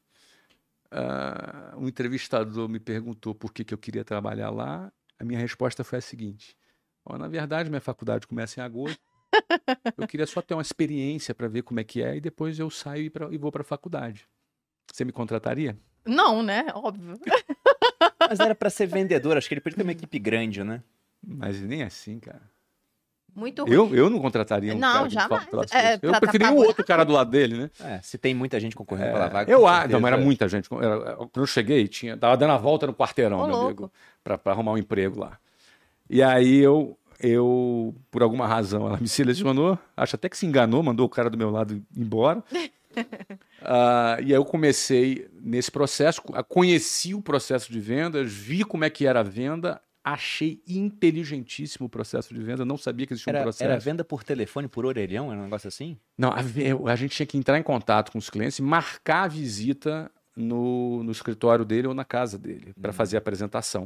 Deixa eu só entender. Era a venda do curso, Curso ou venda do da franquia? Não, do venda do curso? curso. Ah, tá. Venda do A curso. gente vai te fazer aprender inglês, não sei o quê. Era vender o programa pro Aham. cara, entendeu? Lá tinha um curso e Uhum. a gente tinha que vender pro cara. E o processo era o seguinte: eu marcava uma visita, ia até a empresa dele para fazer a apresentação Tá. e ali fechava o contrato com o cliente. Você Aham. com 19 anos. Eu tinha 19 anos, nunca tinha trabalhado, mas eu achei muito inteligente o processo de vendas. Porque é, duas coisas me conquistaram. A primeira, o processo de venda. Eu não sabia que existia um processo para vender. Embora fosse ainda um processo que é hoje o nosso processo é muito mais desenvolvido do que naquela época, mas já naquela época já era muito interessante. E eu fiquei é, muito apaixonado por, pelo processo de vendas. Eu, eu achei inteligente. Eu gosto de coisas inteligentes, sabe? Então eu falei, pô, isso é muito inteligente, a forma que aborda e tal. E a segunda coisa era o seguinte: a empresa tinha um plano de carreira. E esse plano de carreira não era por tempo de serviço. Você sabe o que eu quero dizer com Sim, isso. sim. Militar é por tempo de serviço. Era pelo seu próprio mérito, ou seja, você poderia, eh, se você se dedicasse muito e batesse as metas, você poderia crescer rapidamente. Aquilo ali foi música para os meus ouvidos. Eu falei, cara, eu achei inteligentíssimo o processo de vendas. E dois, tá resolvida a minha vida. Eu lembro que eu escrevi uma cartinha para Luciana, vamos casar. Eu queria me casar com a Luciana, não é? E, e cara, minha vida tá resolvida aqui. Minha vida tá resolvida e eu não vou ter que esperar quatro, cinco anos para me formar para depois começar a minha vida. Não, vou começar agora. Uhum. Tanto é que eu entrei, em dois meses e meio eu fui pro, já tinha, tinha tido duas promoções. É, comecei a ganhar razoavelmente bem para 19 anos, para 20 anos. É, com 21 anos eu cheguei a um cargo de diretor comercial, já estava ganhando bem melhor. Tive, fui transferido para a Venezuela, que esse é um capítulo à parte, se, você- se você quiser falar. É, fui transferido para a Venezuela, onde fui abrir uma filial dessa empresa na Venezuela. Voltei para o Brasil no ano seguinte, com 22 anos estava ganhando em média 7 mil dólares por mês, ou seja, eu já com 22 anos estava ganhando mais do que um almirante ganhava, Isso em que ano? 90 aí? 94. É, tava começando o plano real aqui no Brasil. Era na época da URV, era o pré-plano plano real. Pré-plano real, antes Ali? de julho. Exatamente. E aí eu, eu comecei a ganhar uma grana que já. Me casei aos 20 anos de idade, eu tinha 20, Luciana tinha 17, a gente se casou. Ah, ou seja, comecei a minha vida, com 22 anos estava ganhando bem. E aí o que, que acontece? Aí eu fui expulso, né? Vamos voltar, fui expulso. Beleza, passei de novo, resolvi ali. Tá, aí passei nas faculdades. Pô, não vou para São Paulo. Pô, ih, tá estranho esse negócio. Então, tá bom, mas ele vai para em agosto ele vai para a faculdade dele, tá bom. Aí começa a trabalhar de vendedor de curso de inglês. Sem prestígio Um nenhum. negócio né? esquisitão. Pô, peraí, cara, esse moleque, pô, que negócio é esse que ele tá fazendo? Será que é isso mesmo? Será que não é? Aí chega o dia de começar a faculdade e eu tranco a faculdade. Aí eu vou lá e tranco a faculdade. E aí, de repente, eu começo tudo. Aí quando faço 22 anos, pô, tô ganhando super bem. Vou pra Venezuela, volto da Venezuela. Aí tô super bem. Aí todo mundo pensa assim, não, agora o cara vai acalmar, né? Agora ele vai acalmar. Aí o que eu faço? Peço demissão para abrir a minha própria empresa. Então, em 3 de abril de 1995, eu abro, a, inauguro a primeira escola da WhatsApp no centro do Rio de Janeiro, ah, usando uma pequena economia, porque apesar de ganhar bem, eu ganhava muito bem há pouco tempo, Uhum. Sim. sem herança, sem nenhum apoio Padrinho, financeiro, sem nada. nada Casando, É, montando casa. casando, montando casa, com prestação até o talo, né? E detalhe, numa época em que os juros do financiamento era 8% ao mês. É, bizarra aquela época de juros. 8 ao mês. Você ia financiar um carro, era 8% ao mês. Você financiava um carro em 8 vezes, em 10 vezes. 8% ao mês. Caraca. Era tudo muito mais difícil. Então eu tinha, não tinha capital acumulado suficiente. E aí eu uso 10 mil reais do meu cheque especial e 10 mil da Luciana e a gente abre a WhatsApp. É, eu tinha isso anotado aqui, eu queria conferir se é isso mesmo. Foram 20 mil reais emprestados cheque especial com juros de 12% ao mês. Juros amigáveis, bota, vamos usar o adjetivo, amigáveis de 12% ao mês. É, isso do cheque especial não mudou muito.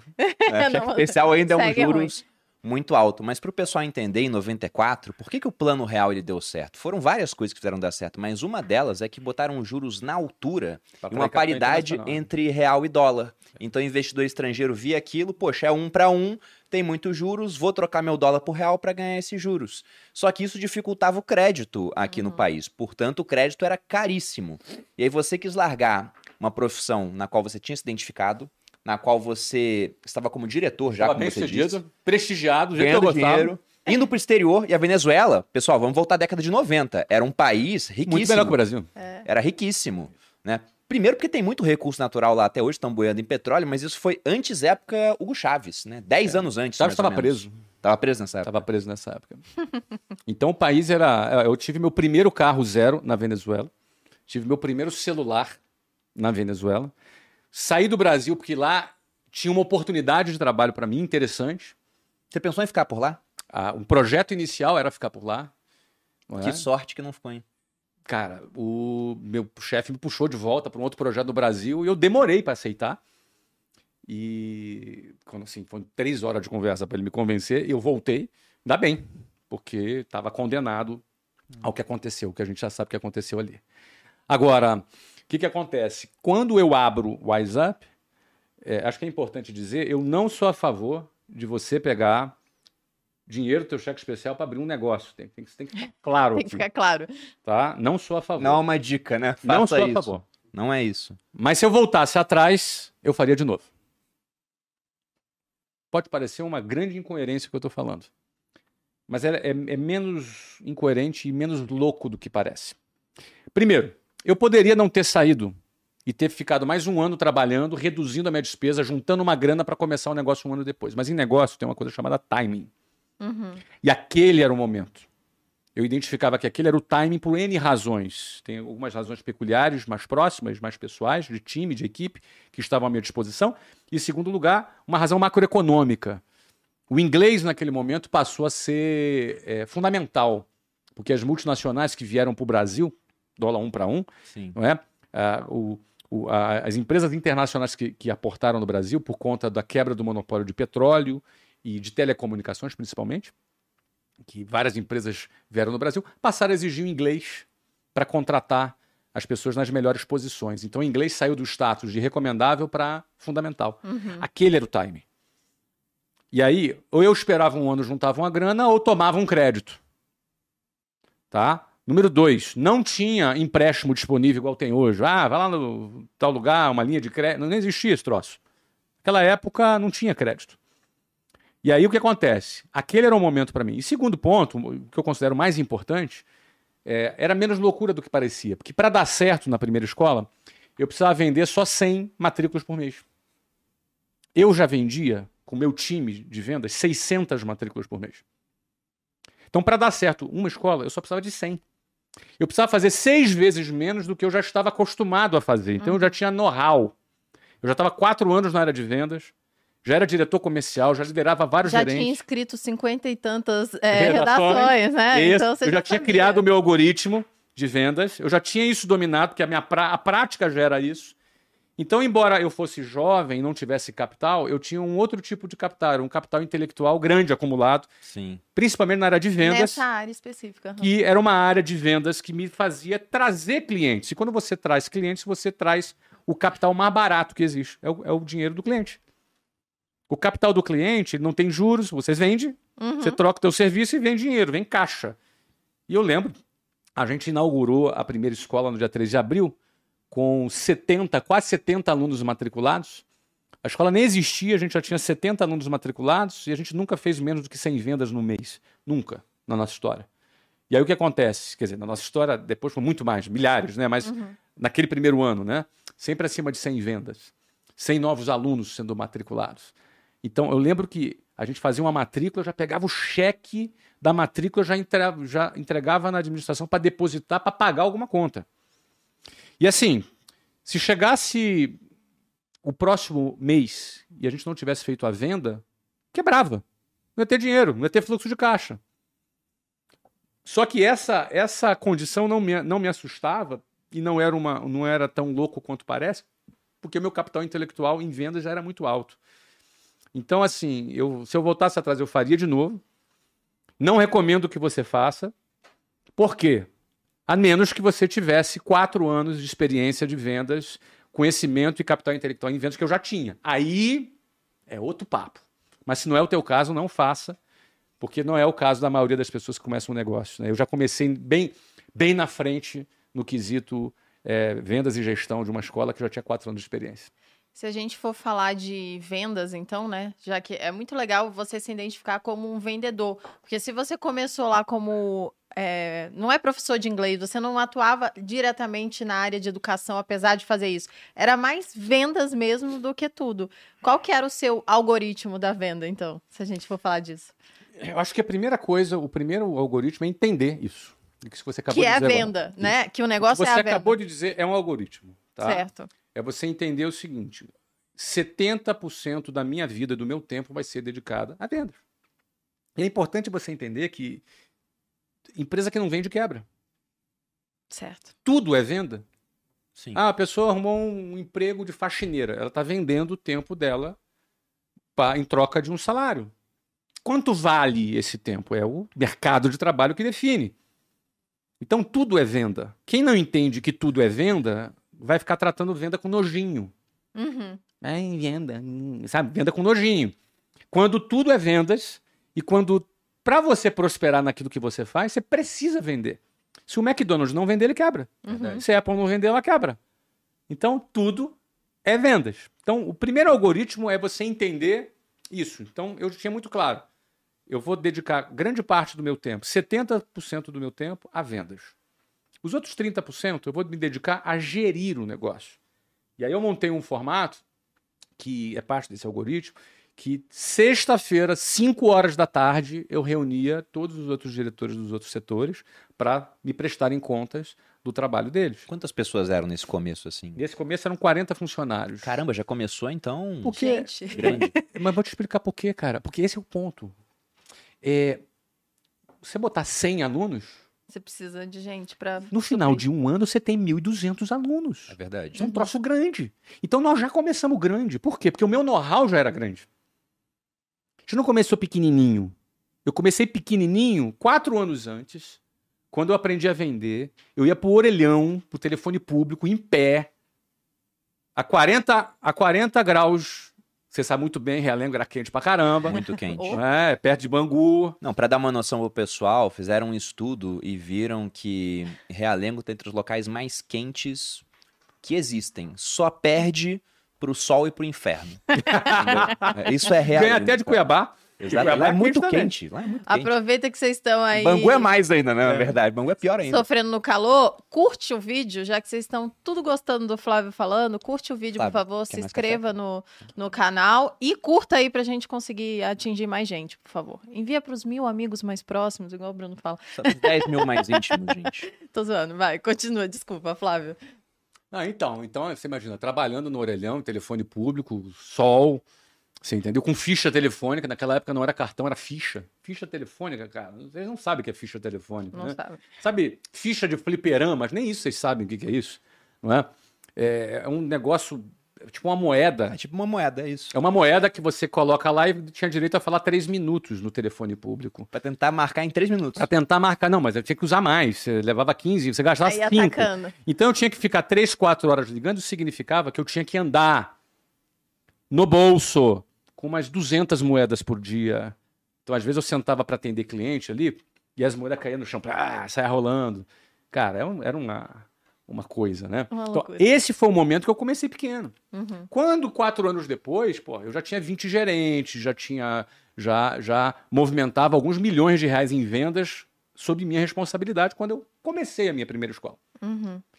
Então, a gente começou, no primeiro dia, já tinham Pega aí um coordenador, dois professores, três.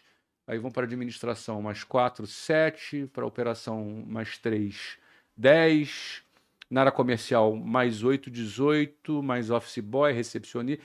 A gente começou com uns 24 funcionários, 25 funcionários. No primeiro dia. Muita gente. Já é muita gente. Ou uhum. seja, eu tinha que pagar. Todo mundo. Todo mundo 30 dias depois. Mais aluguel, mais condomínio, mais luz, mais tudo. E se não vendesse, quebrava. Quebrava. No primeiro mês.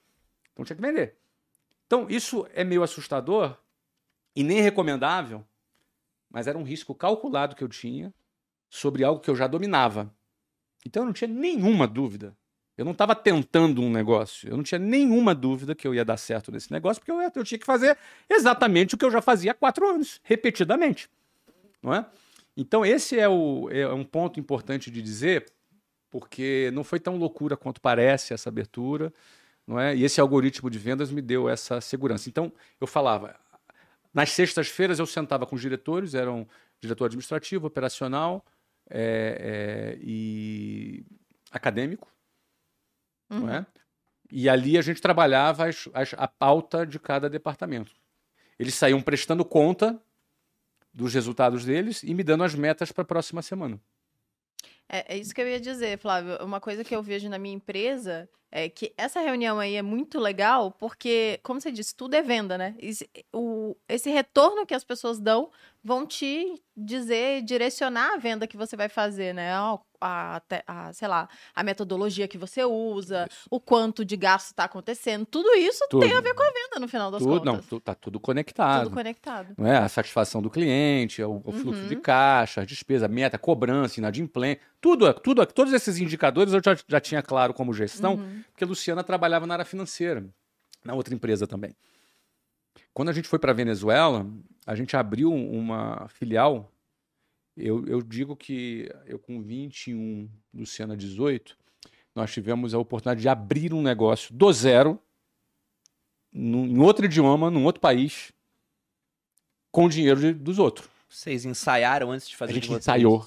Então, a, a ida para a Venezuela, a gente começou o negócio, implantou, e o negócio foi bem sucedido. Uhum. Né, se pagou, deu lucro no período que a gente esteve, e a gente voltou para o Brasil. Então, quando eu fui começar a minha primeira escola, eu já tinha ensaiado, só que em outro país. Sim. Muito mais difícil, em outro idioma. Não sabia falar espanhol, tive que aprender a falar espanhol enquanto vendia. A gente tinha que fazer mímica. não é? Era assim que funcionava, é super engraçado. Então, é, quando a gente começou, eu sempre tive claro, até hoje, 70% do meu tempo é vendas. Até hoje, assim? Até hoje, 70% do meu tempo é vendas. 30% é gestão e desenvolvimento de produto. Então, eu trabalho no desenvolvimento de produtos. Trabalho criando produto. Hoje eu falo inglês, na época eu não falava, mas como é que eu criei produto sem falar inglês? Porque o produto, ele não compreende só a parte técnica do produto. Então, vou te dar um exemplo. Quando a gente criou a WhatsApp, é, a gente percebeu o movimento macroeconômico que o inglês seria importante. Com a mudança do status de recomendável para ser algo é, essencial. essencial, eu comecei. O que, que eu pensei? Falei, cara, e o moleque de 25 a 40 anos de idade? Esse cara de 25 a 40 anos, que já está no mercado, que já está empregado, e que agora, de repente, da noite pro dia, o chefe dele é um gringo, e que para ele ser promovido ele tem que falar inglês, para ele ter uma oportunidade melhor ele tem que falar inglês. Que que esse, como é que esse cara vai, vai se virar? Ele vai sair, vai procurar um curso de inglês. Naquela época, um curso de inglês tinha duração de 7 a 12 anos de duração. Você fez curso era, igual, era igual escola. Era de 7 a 12 anos a duração do curso de inglês. Eu não vou falar os nomes aqui das escolas, mas até hoje elas são assim. Uhum. É, eu fiz uma quando era novo, que era assim, realmente, me assustando, mas foi isso mesmo. É, é o tempo, é o período sete anos escolar, fazendo tipo, curso. Desde a quarta série até o terceiro isso. ano, né? Uma coisa assim. Era de, então, e os cursos eram direcionados para criança e adolescente. Então eu vi dois problemas. Não tem para adulto. Você vê, exatamente. Isso é desenvolvimento de produto. Uhum. E, e aí eu observo, cara, o adulto, esse cara que está numa, numa, numa multinacional, se ele for buscar uma solução para ele, ele vai chegar à seguinte conclusão: eu vou ter que sentar do lado de uma criança, do lado do adolescente. Eu pensei exatamente nisso. O e cara aí, adulto do lado da criança de e 10 aí, anos aprendendo chudu. Duas coisas vão acontecer. Primeiro, ele vai ficar com vergonha. Segundo, ele vai se sentir burro, porque a criança vai aprender mais rápido. é, é verdade. É o que acontece. É uma esponja. É o que acontece. A criança aprende mais rápido idiomas do que um adulto. Ele não vai, não vai se sentir à vontade. Os assuntos vão ser assuntos super chatos. É the book is on the table. pra todo mundo, pra né? todo pra mundo. Então, essa é a primeira coisa, a homogeneidade da sala de aula. Isso é era um problema. Segunda coisa, se ele com 30 anos de idade tiver que ir para uma escola de inglês e ficar 12 anos, tá morto. Cara, tá morto. É verdade. Ele não pode levar esse tempo todo. Como é que ele fala pro chefe? Daqui a 12 anos eu tô pronto. Não tem como. Terceiro ponto, e esse foi o ponto-chave que, combinado com esses dois, definiu a formatação do produto da WhatsApp. Que é o seguinte: eu observei que essas escolas de inglês formavam professores de inglês. Hum, Esse, verdade. esse período de 7 a 12 anos, o cara entrava lá, ele ia para o avançado, depois ele ia para uma coisa chamada TTC, Teachers Training Course, que era o treinamento para o cara se tornar um professor e fazer um exame de Oxford, ou um exame de sei lá onde, e ter um certificado e se formou no curso de inglês. Era basicamente esse o formato. E qual a conclusão que eu cheguei na época? Que para um cara que é um engenheiro, que é um médico, Eu não quero que ser é professor. um... ele não quer nem aí para isso. Ele É. não quer ser professor de Ele só inglês. quer falar inglês. Ele só quer se comunicar, ele quer saber falar, ler, escrever, ponto. Ele não está nem aí para ser professor. Vou mais longe. Um médico, um engenheiro, um analista de sistemas, um um programador, enfim. Esse cara é professor de português? Não. Não, Vocês são professores de português? não. Não. Não? Mas você lembra, você lembra, Pe- Perini, a diferença Ah, o entre Bruno lembra, eu não. adjunto adnominal e complemento nominal? Olha, eu não sou bom na parte de gramática. Não Ela lembra. falou. Olha lembro. aí, ó. Eu já te fiz uma pergunta tricky, eh, porque eu sei que eh, a diferença é mínima. Aham. Mas e daí que tu não sabe? Não muda nada Eu na consigo escrever? vida.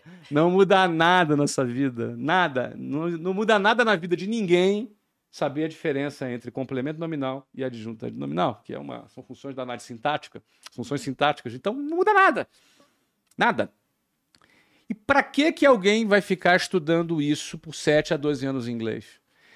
Aí a gente redesenhou a proposta de curso de inglês.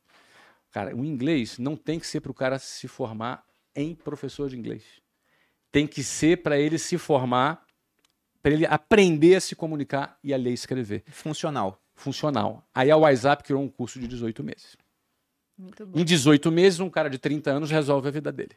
Mas o que, que ele vai aprender em 18 meses? Ele não vai ser professor de inglês, mas ele não quer ser professor de inglês. Esse é o ponto. Então você consegue dar para o cara uma capacidade dele se comunicar, dele ler, escrever, dele falar. Então a gente traz para o mercado uma nova proposta de curso. A gente não, não trouxe para o mercado a mesma proposta mais rápida. Uh-uh. É A outra coisa. outra proposta. Uhum. É como se fosse o seguinte: você recebe um gringo na tua casa. E aí ele fala, ó, que, diz que quer aprender em português. Você não vai ensinar para ele o que é adjunto adnominal. Não. E nem o que é pretérito mais que perfeito. E nem nada disso. Você vai ensinar para ele a se comunicar. Então essa foi a proposta da WhatsApp. Bom, quando eu fechei essa lógica, eu faço o quê? Eu trago um diretor acadêmico. A gente já tinha. Agora se vira. É, Agora resolve esse daqui um que eu pouco encaixei. antes do Sevira tinha um ponto, que eu era um pouquinho mais, é, mais conservador, Malu. Eu chegava pro cara o seguinte: olha, eu quero isso. Dá. Por este motivo. Eu vendia a ideia pro Aham. cara. O cara comprava a ideia do Sim. produto e falava, pô, interessante, hein? Deixa eu estudar. Aí o cara me traz algumas soluções. Olha, eu consigo isso. Que resultado isso gera? Olha, gera esse, esse e esse resultado. É isso que eu preciso. Pronto. Aí eu dou um suporte técnico a isso. Uhum. Mas o, o suporte técnico, ele é parte do desenvolvimento do produto. Ele não é todo o produto. Uhum. Sim. Ele é parte do desenvolvimento. Porque você tem uma questão de posicionamento, de público-alvo, você tem uma questão de, eh, de perfil, de psicologia do aluno e psicologia do consumidor. Que preço eu vou cobrar por isso? Ó, por exemplo, ó, isso aqui resolve a tua vida em sete anos. Isso aqui resolve a tua vida em um ano e meio. Qual vale mais? Como o tempo tem valor, de um ano e meio. Um ano e meio. Então a WhatsApp conseguiu cobrar mais. Então as nossas margens eram bem Maiores. Razão pela qual a gente abriu 24 escolas próprias em três anos. Ó, do cheque especial com 20 mil reais, a gente, em três anos, a gente abriu, inaugurou uma nova escola a cada 45 dias. Caramba. Um crescimento bizarro. Bizarro. Tudo escola própria. A cada 45 dias a gente inaugurou uma escola nas principais capitais do Brasil. Ainda mais porque naquela época não era curso online, internet, Não, não. era estrutura física. Era gente em sala de aula. Média de 40 funcionários em cada escola. Ou seja, cerca de mil funcionários nos primeiros três Chega a anos. me dar arrepio. É, pois é, porque hoje para crescer um negócio assim é muito mais fácil, pô, porque você pode abrir mão de estrutura física, tem um online, o custo é mais baixo, lá era tudo muito mais difícil nessa época. Uhum. E tudo baseado em vendas. pô. Eu acho Não, que é isso que eu é acho, genial. Eu acho isso até curioso, porque eu já vi você falando, né, que vendedor é aquele emprego que o pessoal fala, ah, tô com um, meu filho desempregado aqui, tem um emprego pra ele, até venda Pode serve. ser qualquer coisa. Até Exa- venda. Exatamente. Qualquer coisa, até venda serve. Só que venda é importantíssimo, como você disse. Tem uma ideia de um economista que eu gosto, da escola de Chicago, Milton Friedman. Uma vez ele falou que a função social de uma empresa é gerar lucro. É o lucro.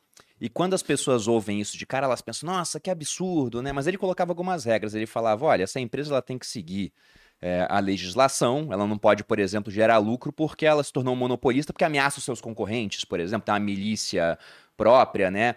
Algo assim, não vai usar mão de obra escrava, mas se ela segue todas as regras e ela está gerando lucro, ela gera lucro porque ela atende a demanda do cliente. O cliente vai lá e escolhe livremente aquela empresa, entre outros concorrentes, porque acredita que aquele produto vai resolver o problema dele. E se ela consegue gerar lucro, ela atendeu bem aquele cliente. E com esse lucro ela reinveste. Só que para ter isso, para o cliente te achar, não basta ter um baita produto, tem que conseguir vender no final das contas. E muita gente quebra tendo um produto bom, porque não é capaz de vender. Então venda é mega importante. E eu queria, nesse gancho, Flávio, que você falasse um pouco desse projeto que você está criando junto com o Thiago e com o Caio, que é o MBA que a gente vai lançar agora em novembro, e que inclusive vai ter uma aula magna. O que, que você pretende ensinar para o pessoal voltado para essa parte de vendas? Primeiro, o que você falou é muito, muito interessante e o que você falou tangencia um erro comum, um erro de conceito comum que as pessoas têm, que é o seguinte erro: produto bom se vende sozinho. Isso é mentira. Não é verdade? Produto bom não se vende sozinho. Uh-uh. Produto bom é obrigação. Você Boa. não pode ter o produto ruim. Ele tem que ser bom. Então, se você tem, se você tem um produto bom, você está na estaca zero. Essa é a obrigação. Dois, como vende, se vende um produto, seja ele bom ou ruim, de preferência bom, você precisa ter um processo de vendas que segue estatísticas de conversão, que é puro resultado de matemática executado na vida real. Então você não, você tem que ter, por exemplo, uma coisa chamada estatística de conversão. Para você fazer uma venda, você tem que atender cinco clientes. Para você atender cinco clientes, você tem que prospectar é, 40 clientes. Para você prospectar 40 clientes, você vai ter que ter um impacto de marketing com 5 mil clientes. E para você ter 5 mil clientes, você tem que investir X mil reais. E aí, esses X mil reais vai gerar uma venda. O nome disso chama custo de aquisição. É quanto você gasta para ter um, cliente. cliente. Mas essa jornada é dinheiro, marketing, prospecção, atendimento, vendas. É um funil. Isso não acontece do nada. Isso não acontece, não cai do céu. Isso é um processo que a cada etapa precisa ser bem executado Tem método. tem método, tem execução, e a execução não é algo fixo e rígido, porque hoje é uma verdade, amanhã é outra, porque o mercado muda. Sim. Então, é um método que tem um algoritmo que é uma, uma, é uma variável algébrica. Ou seja, o x pode ser igual a 5 hoje, mas o x pode ser igual a 9 amanhã. Então, é, essa, esse, esse, essa percepção móvel das coisas é que fazem com que é que faz com que é, empreender seja uma arte muito interessante e muito divertida Uhum. porque ela não segue uma, uma, uma fórmula fixa que se fosse assim qualquer um faria Você está sendo otimista, né? É um pouco estressante também, né? Porque não claro que é estressante Pô, mas, mas, mas, fixa, mas isso é uma coisa divertida. interessante Malu não é divertido e estressante você quer É. ver uma coisa montanha russa é estressante. é estressante e divertido É, é, é, com certeza. não é quando a criança sai lá no final ela vou de novo Aham. Mas ficou assim o tempo inteiro. né? Ficou segurando. entendeu? Não tem uma. Eu morei em Orlando, né? Então, quer dizer, estou grande parte da minha vida em Orlando. É, o que, que acontece? É, não teve uma vez que na subida da rampa da Montanha Russa eu não tenha me arrependido. Não teve. Todas as vezes eu penso, cara, o que, Pra que quê, eu tô fazendo aqui, cara? Cara, que, mas pra quê? Pra que isso? Aí quando ela termina, eu fico com vontade de ir de novo. É. Tá certo. Então, assim, tudo estressa na vida. Tudo. Tudo estressa. Ó, o fracasso estressa, a estagnação estressa, o funcionário público que não cresce estressa, o funcionário público que não, não, não, não tem reajuste estressa. Escolha o seu estressante, né? Escolha ser estressante. Escolha ser estresse. Eu prefiro o estresse do crescimento ao estresse da estagnação. Então, assim, empreender e vender é brincar com esse estresse Uhum. e ter o bônus desse risco. Porque quanto maior, quanto maior o bônus que você quer, tem que ter um risco correspondente a esse bônus. É? E, e, e, falando de, de, de, Milton Friedman, como você falou, o lucro é o que move o mundo. Né? Para você ter lucro do seu negócio, você precisa aprender a vender. E se você gosta, se a pessoa gosta de, de da, da, vida acadêmica, é, ela leva a sério o currículo, esse MBA em vendas e geração de valor, que é esse o, o esse projeto, né? É, ele vai ensinar justamente com profundidade é, as etapas desse funil de vendas, as, as etapas dessa estatística de conversão é, de uma maneira bem estruturada. Né?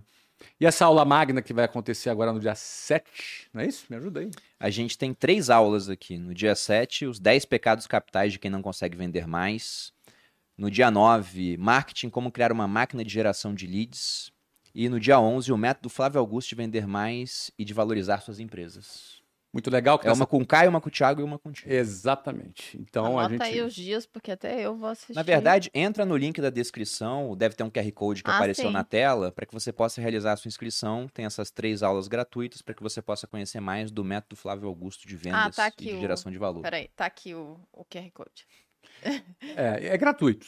Isso, essa aula é gratuita, são três dias, são cerca de cinco a seis horas de aulas. É, são aulas profundas, são bacanas, não é? Ninguém é obrigado a comprar nada para assistir essa aula, pagar nada para assistir essa, essa aula. É, e é óbvio que a gente vai oferecer um MBA para essas pessoas, mas elas já têm ali 5, 6 horas de aulas de muito valor. Recomendo, independentemente do cara quiser fazer um MBA ou não, recomendo que a pessoa aproveite essa oportunidade. A gente vai dar essa aula gratuita justamente para pegar as pessoas que têm interesse nesse assunto e dar elas acesso a participarem de um processo seletivo do nosso MBA. Agora, a pessoa não precisa nem ter curso superior para fazer essa aula. Eu recomendo que faça, porque a, ela tem bastante valor. Não, com certeza. Porque empresa que não vende quebra, gente. Não tem como acontecer alguma outra coisa. E se você vende, se você tem uma margem, como a WhatsApp teve lá atrás, uma margem maior do que os concorrentes, você consegue reinvestir mais. Aí você cresce mais, pega mais market share e daqui a pouco você engole os concorrentes. Ou até compra eles no final das contas. Uhum que é o que aconteceu em, em vários mercados nessa essa questão de consolidação. Flávio, eu vou aproveitar e pegar um superchat que apareceu aqui, uhum. deixando claro, tá, gente? Eu, eu vi alguns superchats chegando, a gente não vai pegar todos, tá? Então eu vou pegar porque eu gostei da pergunta do Lucas Pinheiro. Ele fala: Flávio, em um episódio do GVCast, você comentou que um bom modelo de negócio tem margem, escala e recorrência. Hoje, com sua visão, acrescentaria algum item? E aí eu complemento, ou retiraria algum? Não, nem acrescentaria nem tiraria. Eu considero que, que escala é fundamental. Você não vai é, crescer se você não tiver num segmento que tem que te dê a oportunidade de ter escala.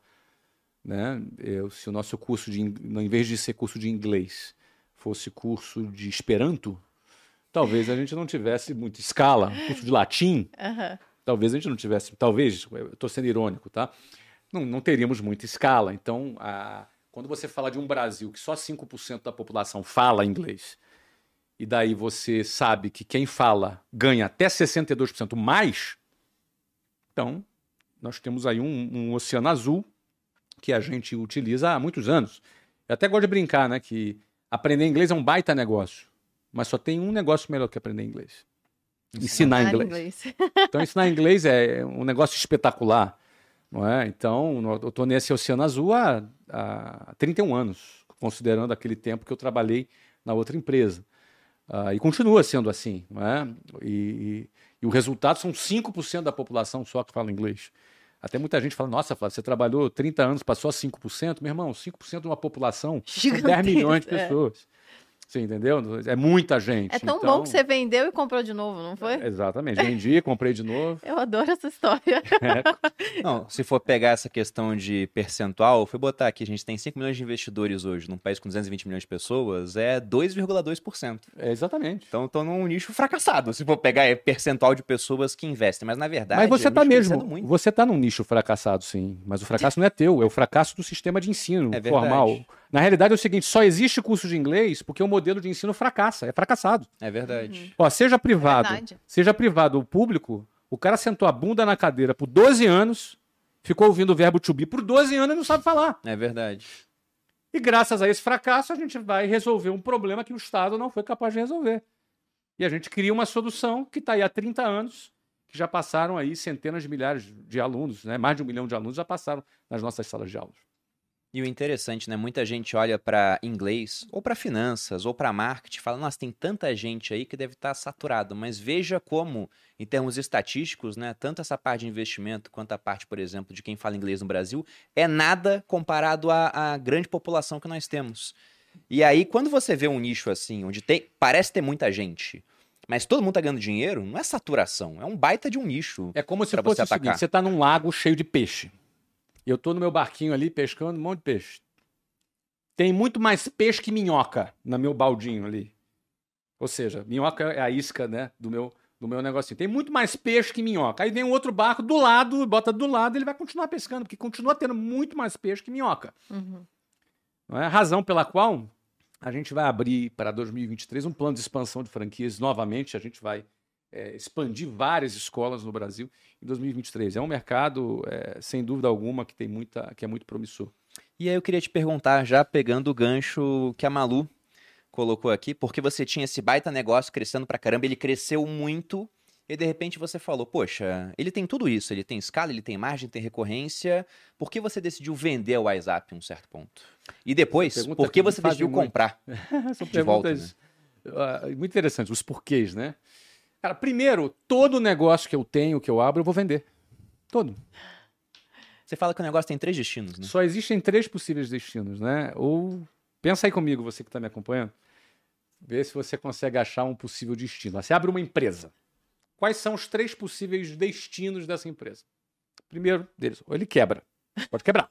o destino de vários, inclusive. É o destino de 80% das empresas nos primeiros 10 anos. Mais de 80% quebram nos primeiros 10 anos. Ou seja, é um possível destino. Eu não recomendo que você quebre, mas é um possível destino. Segundo possível destino do negócio, ele ser herdado pelo seu filho. Que talvez adote esse destino anterior, ele quebra o negócio aí. Talvez, aliás, grande parte volta para a primeira, para a casa número um. É, volta para a casa número um. Exatamente. Mas nesse segundo destino eu também não recomendo, não morra, por favor. e o terceiro destino possível é você vender o seu negócio. Ele ser tão bem sucedido que você vende ele. E aí a gente esbarra numa questão cultural no país. Né? As pessoas acham que alguém vendeu o seu negócio porque alguma coisa deu errado. Foi, perguntaram aqui do time. Ah, deu errado, então. Não, já era ah, o destino perfeito. Não, imagina. Imagina, imagina, a gente vendeu, vendeu o clube. É, Já era o planejado. Por enfim. mais de 2 bilhões de reais. Então, o que, que acontece? É, o plan... Todo negócio você abre, se ele é bem sucedido, você vai vender. Então, todo negócio que eu abro tem a meta de ser bem sucedido. Eu não abro um negócio para ser funcionário dele. Eu não abro um negócio para arrumar um emprego no meu próprio negócio. Não, eu não abro um negócio para não ter patrão. Até porque isso é uma ilusão. O empresário tem um monte de patrão. Oh. Funcionário dele é Exatamente. é patrão. Ele não pode chegar a hora que ele quer, senão ele dá mau exemplo. Você tem um cliente. Você tem os fornecedores, você vai. Experimenta não pagar um fornecedor para você, você ver o que acontece. Então, é conversa, conversa mole. Então, todo negócio que é bem sucedido, o mercado vai ter interesse. Então, eu sempre abro um negócio e eu sou o cara que não preparo meus filhos para me suceder nos meus negócios. Eu preparo os meus filhos para gerir patrimônio e preparo os meus filhos para empreender os negócios Abrir que eles quiserem empreender.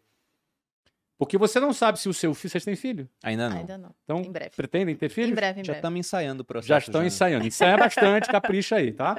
Então, nesses seus ensaios aí, Perini, o dia que você tiver filho, quando nascer lá teu filhinho ou tua filhinha, quando ele estiver lá no, no colo, correndo para dar um abraço no papai, quando chega em casa, que é uma delícia isso. Ah, eu vou dizer um negócio para você. Você não sabe, número um, se ele vai ter interesse nas, nas maluquices que você negócios, inventa. É. Verdade. Você não sabe se ele vai ser competente. Você não sabe se ele vai querer ser músico, artista plástico ou playboy. Você não sabe. Você pode dar toda a educação para teu filho, ele sempre vai fazer a escolha dele. Então, eu sempre criei os meus negócios para que eles sejam vendidos. Sempre disse isso claramente, abertamente. Isso choca algumas pessoas porque elas acham que negócio é, é como se fosse o seguinte: eu sou um construtor, construí um prédio lindo e maravilhoso, frente para o mar, vista linda, vista para a montanha de um lado, vista para o mar do outro, sucesso, projeto de sucesso. Todo mundo adorou, quer comprar o seu apartamento, de tanto sucesso que ele fez. Você tem ali 80, 150 apartamentos naquele prédio. Aí tu pensa assim, ó, cara, gostei tanto desse prédio que eu comprei, não vou vender não. Vou ficar com eles para mim. Quero 150 apartamentos para mim. Como assim? Você vai virar síndico? é.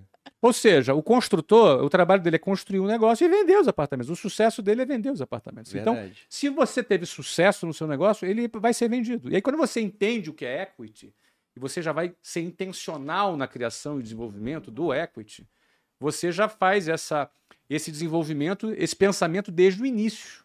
Desde o início do processo, você já vai trabalhar para vender o seu negócio. Então, eu vendi a WhatsApp em 2013 porque ela chegou num ponto de maturidade, o mercado todo em cima me assediando. A gente foi assediado por muitos fundos. Chegou o ponto que nós tivemos uma proposta, foi de quase um bilhão de reais, e a gente vendeu. Negócio que a gente abriu com 20 mil reais de cheque especial, vendeu por quase um bilhão de reais. E por que, que eu recomprei? Quando eu vendi a empresa, eu não vendi para recomprar. A ideia era passar para um próximo capítulo. Pensou, acabou, era, essa acabou, parte acabou. Essa, essa, parte terminou, tem um, carinho muito grande. Uh, eu sempre tratei, também trato a venda de uma empresa como, a, como um filho. A empresa é um filho que está casando, ou uma filha que está casando. Acho que um pai sente dor no coração quando a filhinha vai embora de casa. Você se lembra quando teu sogro te entregou a mão da sua esposa ali, sim, não é? A cara de sofrido do coitado, não é? entregando ali para você o que, que esse barbado marmanjo vai fazer com a minha filha. Na época não tinha barba, não, não. tava no exército. Ele não teve uma cara de sofrido assim, mas acho não. que depois, né, vendo assim, nossa, vai sair. Meu sogro me apoiou muito na decisão, embora ele fosse coronel Entendi. do exército. Porque ele Entendi. me conheceu assim, ele gostou bastante de mim. Mas sim, é uma preocupação. Você quer mas, casar bem tua filha. Tá dando a tua filha, né? Sim. Então você, agora, ao mesmo tempo ele fica preocupado, mas ao mesmo tempo ele fica feliz. É verdade. Porque a filha está indo seguir a vida dela, vai ser feliz, fez a escolha dela. Então a venda de uma empresa é isso. Então a nossa empresa foi, Três anos depois, eu tive a oportunidade de recomprá-la. Você vendeu em 2013? 2013. 2016, janeiro de 2016 eu assumi. Eu, vendi, eu recomprei em mais ou menos dia 20 de dezembro, é, antes do, de umas férias coletivas que a gente sempre tinha lá. Então eu assumi em janeiro de 16. Foram três você, anos. Você pegou um timing muito bom. Estou pensando aqui em fotografia de PIB do Brasil. Perfeito. Porque 2013 a gente estava crescendo ainda, depois 2014 negativo, 2015. 2014 uhum. teve um pequeno crescimento, mas 2015 negativo, 2016 negativo, só voltou a crescer em 2017. Então você vendeu num ano ainda bom, a WhatsApp teve três anos ruins, e você pôde recomprar por um valor bem mais baixo? Foi bem mais baixo. Mas eu, eu vou juntar um outro elemento: câmbio. Ah, sim, o câmbio valorizou tá? Eu vendi por 500 milhões de dólares e recomprei por 80 milhões de dólares. Quando você fala de. Quando você bota o elemento câmbio aí no meio, principalmente porque eu morava fora, é? eu, eu, eu, sou posicionado em moeda estrangeira, sou posicionado em dólar, ou seja, você tem é, uma venda de por 500 milhões de dólares e uma recompra por 80 milhões de dólares. Então você, e também você teve a combinação de dois fatores aí. Uma você citou, a situação é, do Brasil é, macroeconômica, quando você vê é, o Brasil tendo, é, nesse período, uma, uma desvalorização cambial grande, você teve uma recessão, foi o período do impeachment da Dilma, instabilidade política e, ao mesmo tempo, cambial. Teve uma, o câmbio saiu de R$ reais, 1,80 da época que eu vendi para 4,20, se eu não me engano. É, eu tô olhando aqui, 2012, 13, tava 2 baixinho e você recomprou em 2016. É. 2016 a gente chegou a pegar um câmbio de 4 reais. É isso aí. Então você tem o fator câmbio, né? 100%. É, exatamente. Uh, e, e, teve um fator também é, que foi um fator, esse é o imponderável, né? O risco do negócio, né? O, o a empresa que comprou a WhatsApp, o dono da empresa morreu três Nossa. meses depois. Caramba. Ele comprou e faleceu. Dr. Tivita, da, da Abril, né? fundador da Abril, é, o Dr. Tivita faleceu. Uhum. Eu tive a oportunidade de conhecê-lo, um cara sensacional, e ele faleceu três meses depois da compra. Nossa. E aí, e aí, acon aí aconteceu o segundo ponto, né? Da su... é, Lembra que eu falei? Sucessão. Uhum. Aí, aí veio a sucessão. Os filhos não tinham interesse no negócio. E o que, que os filhos fizeram? Colocaram à venda. Colocaram à venda. Ou seja, nossa rede de franquias que foi recém-adquirida, de certa maneira teve ali o impacto da minha saída, que a saída de um fundador sempre tem algum impacto. Sim. Depois teve o impacto da morte do comprador. Uhum. E depois, quando os, os filhos colocam à venda, teve o impacto da venda Uhum. do comprador. Aí um, um fundo terceiro compra essa empresa, tem uma nova transição, e no meio dessa transição tem impeachment, recessão, aí combina toda essa instabilidade sucessória com recessão e perda de confiança e perda de performance. Muita gente que estava para abrir loja parou de abrir, porque vamos esperar. Ou seja, é, o cenário muda, e com isso as empresas brasileiras todas desvalorizaram. Né? Petrobras, se você puder ver aí quanto era uma ação, qual era o market cap da Petrobras em 2013, no início de 2013, e quanto era em, em janeiro de 2016. Edu, consegue consultar aí para pegar o dado Você vê certinho? o dado certinho, você vê o nível de desvalorização que todas as empresas tiveram no Brasil. E para mim isso representou uma grande oportunidade. Não, eu fico, Putz, eu já fico... conheço esse, esse negócio. Exato. Tá barato. Tá o câmbio está favorecido. Não, ficou de graça para você. Ficou por. oit- Eu, eu vendi por 500 milhões de dólares e recomprei por 80. Era uma oportunidade para mim. Só que o dólar antes era dois reais, agora o dólar tava quatro. Tava 4. Isso é, é o timing que É você fez timing. seus negócios foi bizarro, porque eu coloquei aqui no meu celular, eu falei do PIB, né? Para colocar o número na vírgula. 2010 a gente tinha crescimento alto, 11 também, 12 já começou a ser menor, 2014, você vendeu em 2013, né? 13. 2013, Início de 13. a gente teve um PIB de 3%. 2014 foi meio. Aí 2015 foi menos 3,5, 2016 foi menos 3,3. Só para vocês terem ideia do que é menos 3,5, menos 3,3, o nosso PIB em 2020, o ano da pandemia, que a gente ficou fechado um tempão, foi menos 4,1. Então essa fase, né, esse tempo que o, o Flávio ficou sem o WhatsApp, foi o impacto de uma pandemia sem ter pandemia no mundo. Sem ter pandemia. E aí você pôde recomprar muito mais barato. Exatamente. Eu recomprei porque foi uma oportunidade. Bom, primeiro, assim, não só pela oportunidade financeira, foi também, tá? Não vamos ser hipócrita aqui, não. Mas também, é, quando eu via o rumo da rede, eu falei, nossa, eu, eu sei quais parafusos apertar Uhum. para reverter. Tanto é que eu, eu recomprei esse negócio por 80 milhões de dólares, que eram mais ou menos ali é, 300 e poucos milhões de reais naquele momento. É, eu, um ano e meio depois, eu vendi uma posição minoritária, já numa avaliação de 570 milhões de reais. Uhum.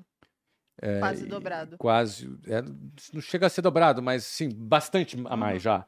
E vendi uma outra posição minoritária dois anos mais tarde por 900 milhões de reais.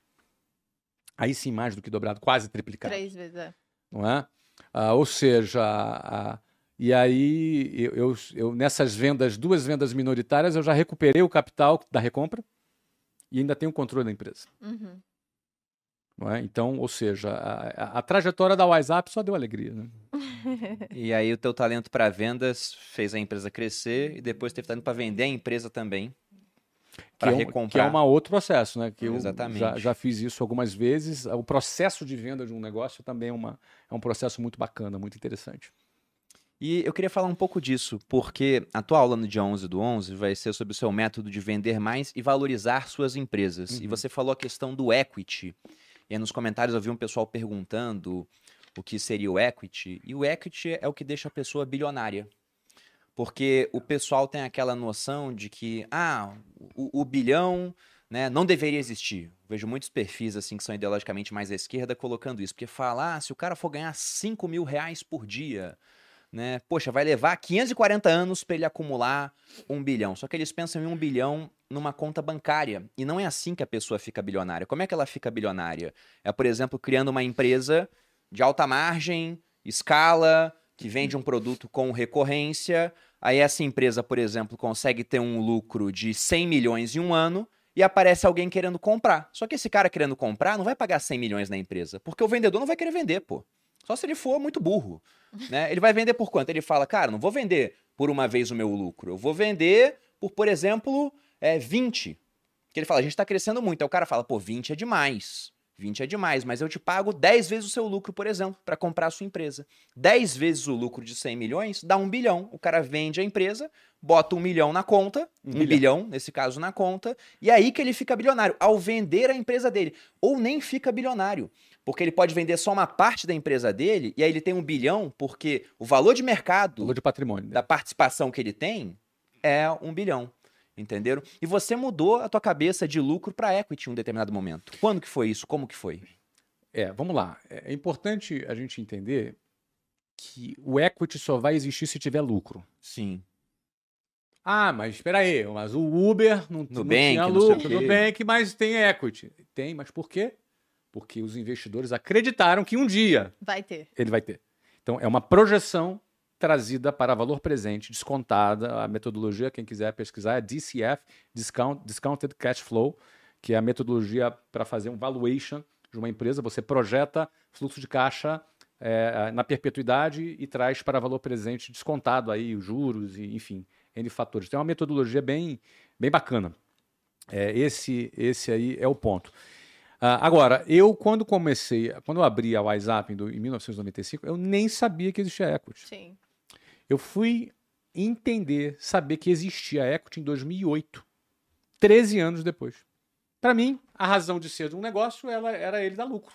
Só. Uma, uma, vaca leiteira. Era uma vaca leiteira. Bom, isso aqui vai dar lucro, vai crescer, vai dar lucro cada vez mais. Que é a mentalidade comum, né? Que é uma mentalidade comum. Só que eu tinha acoplado na minha mentalidade a mentalidade de crescimento. Uhum. Tanto que a gente abriu 24 escolas nos, primeiros três anos, depois a gente foi ter 100 escolas, 200 escolas, 300 escolas, 400 escolas. Então eu sempre tive o crescimento, e o crescimento é o motor do equity.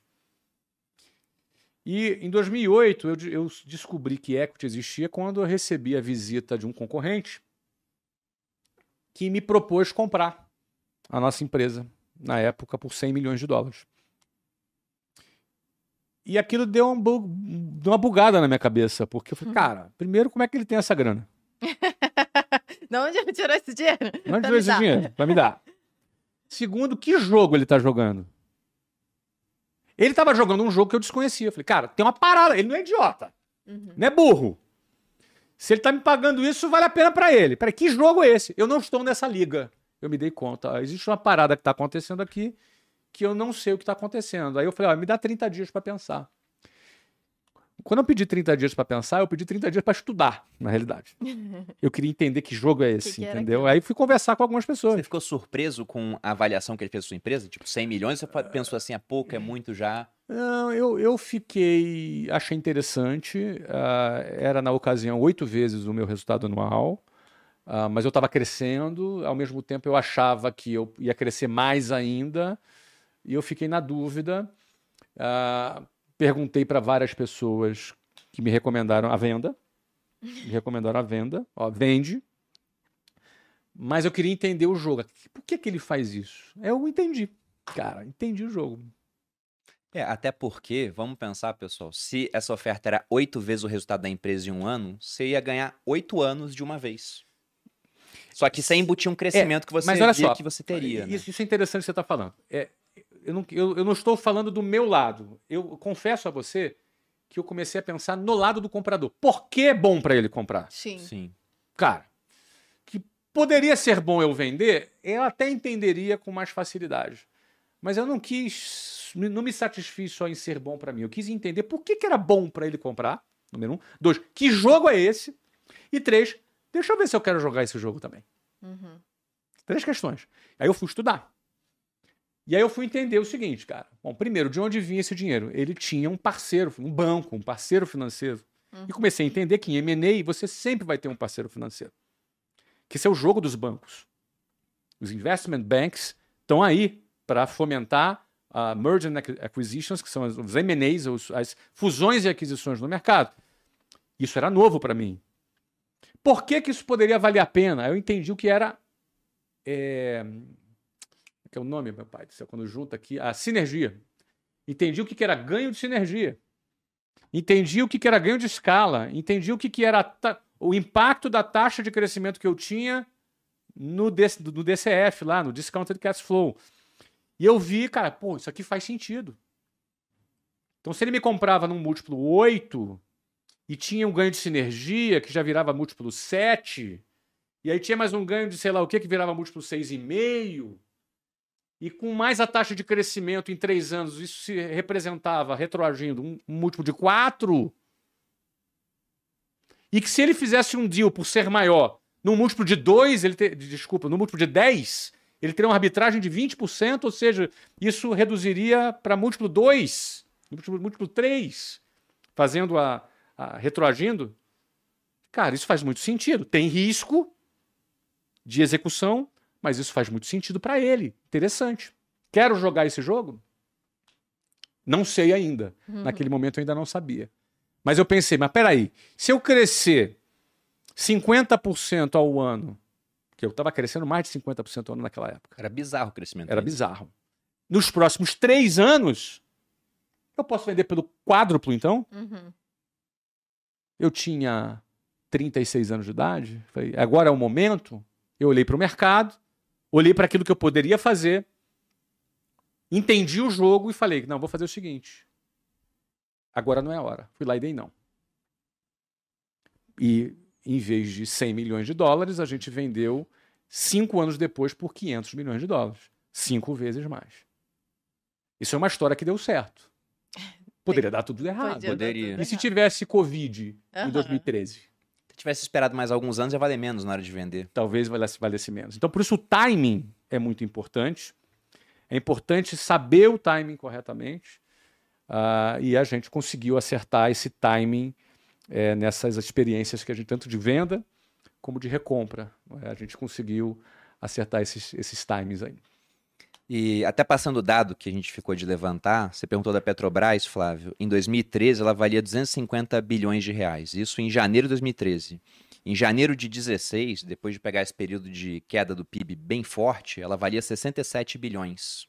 Foi uma queda de 75%. Então, a, a, olha que interessante. Hoje vale 457 bilhões. A Petrobras, na, na é, Petrobras caiu mais de 70% do seu valor. Então, você não é absurdo eu ter vendido, é, é, ter vendido por um valor e, e comprado e, muito mais barato e, e, comprado por mais ou menos um terço, um terço do preço, mais ou menos, mais ou menos essa mesma relação da Petrobras. E até hoje você joga esse jogo do equity observando essa questão de arbitragem, porque a gente aqui no grupo Primo a gente também faz isso para vocês que estão em casa entenderem, né? Se você pega um influenciador no mercado financeiro, é um nicho ótimo. O, o cara, ele com certeza, se ele for um cara grande, ele é lucrativo mas é um negócio que é muito centrado numa pessoa só. Então não tem como ele ter um múltiplo grande. Não dá para avaliar o cara, por exemplo, e falar, ah, vou comprar você por 10 vezes o seu lucro. Então você estima que ele faça durante mais 10 anos o que ele faz de lucro hoje, pensando que vai ter mais concorrência, redes sociais vão mudar, e que é uma pessoa que às vezes está fazendo o que ele faz hoje há dois anos. Uhum. Você está estimando que vai fazer por mais 10, não dá. Uhum. Então você vai comprar o cara por um múltiplo baixo. Vou colocar aqui, arbitrariamente, três vezes o lucro dele. Se ele faz 10 milhões no ano, ele vale 30. Aí você compra o cara e bota no grupo primo, por exemplo. Só que o grupo primo, como hoje tem várias fontes de receita, não depende só de mim, do Thiago, de alguém específico, né? Ele já é avaliado por um múltiplo mais alto. Então vamos supor que seja aquele múltiplo de 10 vezes o lucro. Então esse cara que ele fazia um lucro de 10 milhões e como ele foi comprado por 3 vezes o lucro valia 30, quando os 10 milhões de lucro dele entram no grupo, se o nosso múltiplo é de 10 vezes o lucro, ele gerou 100 milhões de valor pra gente. Então a gente agora tem 100 milhões de valor adicionado porque fizemos a aquisição de uma pessoa que era negociada por um múltiplo mais baixo. E aqui eu digo uma pessoa, mas é uma empresa, mas uma empresa muito Sim. centrada numa pessoa só. Você fez isso quando comprou a Conquer, por exemplo, quando comprou outras empresas? Acho que vale acrescentar no que você disse. Alguém pode pensar, pô, mas então vocês ganharam em cima dessa pessoa? Não, Não, por quê? Vocês ganharam juntos. Porque, uhum. por exemplo, ele. Senão ele não ia fechar o, o, o que, que é melhor? Né? Você ter 100% de uma barraca de cachorro-quente, com todo respeito a quem vende cachorro-quente, ou você ter meio por cento do McDonald's. Meio por cento do McDonald's. Vale muito mais do que uhum. 100% de uma barraca. Então, o que eu quero dizer é o seguinte: esse cara sozinho, 100% dele sozinho, vale menos do que ele ter um percentual menor estando parte de um grupo. E aí que a mágica do equity e do geração de valor acontece, o que prova que riqueza não se divide, se produz. Uhum. O que prova que riqueza não é um jogo de soma zero, ou seja, para alguém ficar rico, alguém teve que ficar pobre para esse cara ficar rico, porque riqueza é uma coisa que você cria, que você uhum. multiplica. Né? Você, quando, quando o Elon Musk cria a SpaceX e só das projeções futuras do que ela vai valer, você está criando valor, você está criando riqueza. É assim que funciona. É verdade. A gente tem até reportagens que saíram esse ano falando que no Brasil, durante esse período de pandemia, a desigualdade diminuiu, porque os mais ricos, eles, os considerados mais ricos no Brasil, ficaram, ficaram um pouco mais, mais pobres. pobres. A desigualdade diminuiu assim, mas a pobreza aumentou. Porque tem essa questão, né? Alguns criticaram, ah, fulano ganhou muito dinheiro na pandemia. Seria melhor ele não ter ganhado então e ter ficado mais pobre? Porque se ele fica mais pobre, agora ele consegue contratar menos gente. Se ele está contratando menos gente, então é menos gente com salário. Se tem menos salário, esse pessoal vai consumir menos. E como o consumo deles vira renda de outra pessoa, atrapalha toda uma cadeia no final das contas. Então essa frase de que sou pobre porque fulano é rico, ela é enganosa, né? Muito mais verdadeira é falar, sou pobre porque fulano é pobre. Porque se eu fosse pobre, o Edu não estava trabalhando comigo aqui, o John não estava trabalhando comigo aqui, eu não tinha como contratar eles. Esse é o ponto.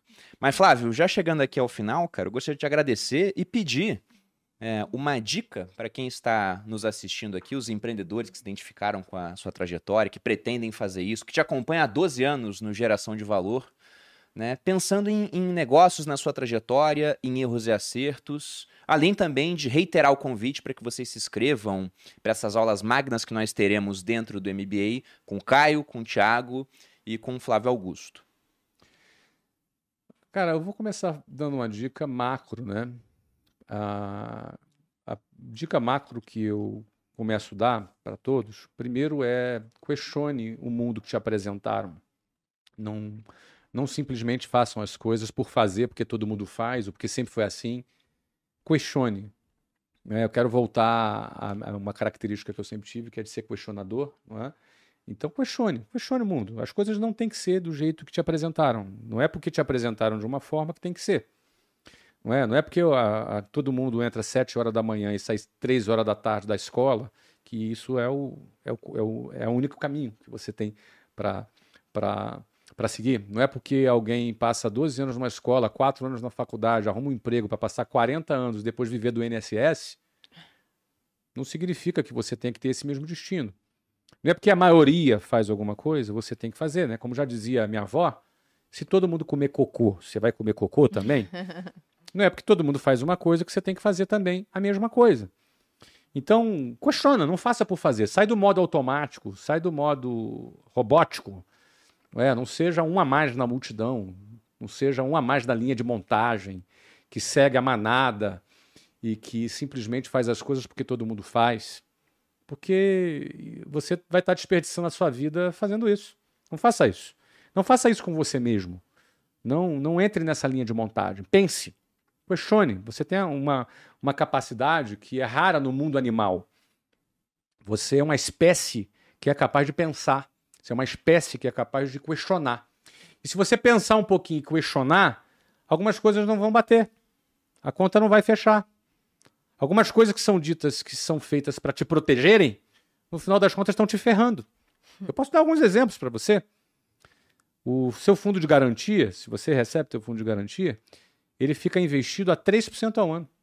Mais TR. TR é zero. 3% ao ano não remunera nem inflação. Então significa que o fundo de garantia, ou seja, aquilo que supostamente te protegeria, está te ferrando. Não, não fica chateado que eu estou falando isso. É matemática. Não é uma questão de opinião, é matemática. Não é? Infelizmente é assim. A sua aposentadoria do INSS é a mesma coisa. Você, quando hoje recolhe 15% mais ou menos do seu, do seu INSS, o seu patrão também recolhe mais, lá, mais 15% lá para o seu INSS, mais ou menos isso em números redondos, é, você não está guardando dinheiro para a sua aposentadoria. Eu achava que era assim uma época da minha vida. O dia que eu vi que não é, você hoje o que é descontado de você paga os idosos que hoje desfrutam da aposentadoria.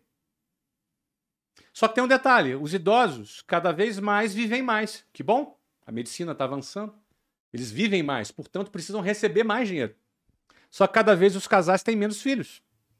Então significa dizer que no dia que você ficar velho, vai ter menos jovem trabalhando para você receber a sua aposentadoria. Essa conta não fecha, por isso é uma pirâmide financeira. E logo, se é dessa maneira, Porque que- o que, que acontece? A conta não fecha. Por isso que sempre vai existir uma reforma da Previdência. Sempre vai ter. E aí daqui a pouco você vai ter que fazer 80 anos para se aposentar. Então quem acredita nesse sistema cai do cavalo. Ah, mas isso aí disseram que era para era, minha- era minha garantia. Disseram que isso aí era para me proteger. Eu sei que te disseram. Dizem muitas coisas por aí que não são verdadeiras. Porque essa conta não fecha. Então, se você aposta toda a tua vida neste formato, você pode se arrepender no futuro. Então, questiona. Pensa, questiona. Eu, quando comecei a questionar, entendi que vender era algo que me dava mais liberdade, que empreender me dava mais liberdade, apesar do estresse, apesar das dificuldades. Mas eu vou ter que escolher que tipo de estresse eu quero para minha vida. Então, minha dica é, minha dica é, questione. Você não é obrigado a seguir o caminho que te apresentaram. Existem muitas alternativas. Várias alternativas. Você não precisa ser um cara aposentado pelo INSS, você pode ser é, atleta, você pode ser empresário, você pode ser artista, você pode ser é, sacerdote, você pode ter N possibilidades que você pode construir a tua vida e se realizar. Mas se você não questionar, você vai só seguir a boiada. E aí não é o que eu desejo para a tua vida. Desejo que você tenha muito sucesso, seja feliz, prospere, ganhe dinheiro e ajude outras pessoas. Porque quanto mais rico você ficar, mais pessoas poderão ser ajudadas por você. Você vai poder contribuir com a vida de várias pessoas. Poxa, show esse recado. Muito bom. E enquanto você falava, né, eu lembrei de uma coisa que eu divulguei lá no meu canal do YouTube, quando eu fiz a playlist sobre previdência privada, que é justamente sobre a criação das previdências no mundo. Uhum. E inicialmente a ideia era: você vai investir esse dinheiro para que depois você possa se aposentar. Só que o pessoal viu que inicialmente tinha muito dinheiro chegando e poucos aposentados, porque a primeira previdência criada no mundo foi obra dos alemães. Ela foi criada em 1889. Foi o Otto von Bismarck o responsável. E o que ele viu? Olha, tem pouca gente com mais de 70, que era idade para aposentadoria naquela época, e uma base muito grande. Então, esse pessoal vai pagar, a gente vai investir esse dinheiro, e só com os rendimentos vai ser capaz de pagar a aposentadoria para quem se aposenta. Até porque, se o cara se aposentava com 70, isso no final do século XIX, não viveria mais muito tempo. Tá, a conta era perfeita. Poucos o modelo foi replicado, poucos chegavam e quando chegavam viviam pouco. E com os casais alemães tendo seis filhos. Expectativa de vida de 40 anos na época. Só que você corta pra hoje, nós somos um casal, eu tenho 34, a Malu tem 32, a gente não tem filho ainda. Meu pai com a minha idade já tinha dois. O meu também. Então tá reduzindo o número de novos entrantes. Enquanto boa parte das pessoas hoje chega à idade de aposentadoria aqui no Brasil, que é mais baixa do que a, a da Alemanha naquela época. E aí realmente essa conta ela não vai fechar. E muita gente vai ficar surpreso quando isso acontecer, sendo que tá óbvio que essa conta não vai fechar. E até por conta disso que a gente tem uma reforma da Previdência agora, que tinha expectativa de economizar um trilhão, mas se pega na pandemia o déficit que a gente teve, Já morreu. foi de se quiser. 800 e poucos bilhões, É. quase tudo Quase tudo. já foi embora. Então a gente com certeza vai ter problemas. Tem que E fazer aí- outra. Vai ter que fazer várias. Uhum. Várias. Até o pessoal que tem 25 anos assistindo aqui se aposentar. Sem contar o seguinte, Bruno, desculpa te interromper, para alimentar isso aqui. Sem contar o seguinte, você passa 40 anos contribuindo o seu dinheiro. Você pegar todo esse dinheiro que foi contribuído, se ele tivesse sido investido numa renda fixa, só renda fixa, sem nenhum risco, tá? Botasse tudo em renda fixa. No final da vida, todo mundo teria, teria mais do que um milhão de reais. Seria mais. E esse dinheiro que ele receberia, só o prêmio da, da, da remuneração da renda fixa seria maior do que a aposentadoria.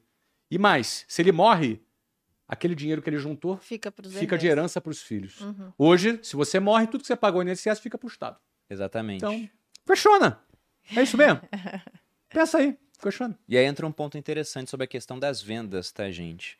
Enquanto o Flávio falava aqui, vocês devem ter visto, né? O oratório do Flávio, das pessoas que vieram aqui, foi uma das melhores. Fiquei impressionado com isso do começo até o, o final do programa. Eu já te escuto há bastante tempo. É um cara que tem muito conhecimento. Eu lembrei de uma frase, eu não sei quem é o autor, até porque foi um amigo que me disse uma vez, mas é um ele chinês afirmou. qualquer, então. Ah, podemos falar que é um provérbio chinês. Fica mais difícil de conferir, a gente pode falar assim. Ele disse: Me apresente um vendedor que estuda tanto quanto um médico e você vai estar me apresentando um homem rico.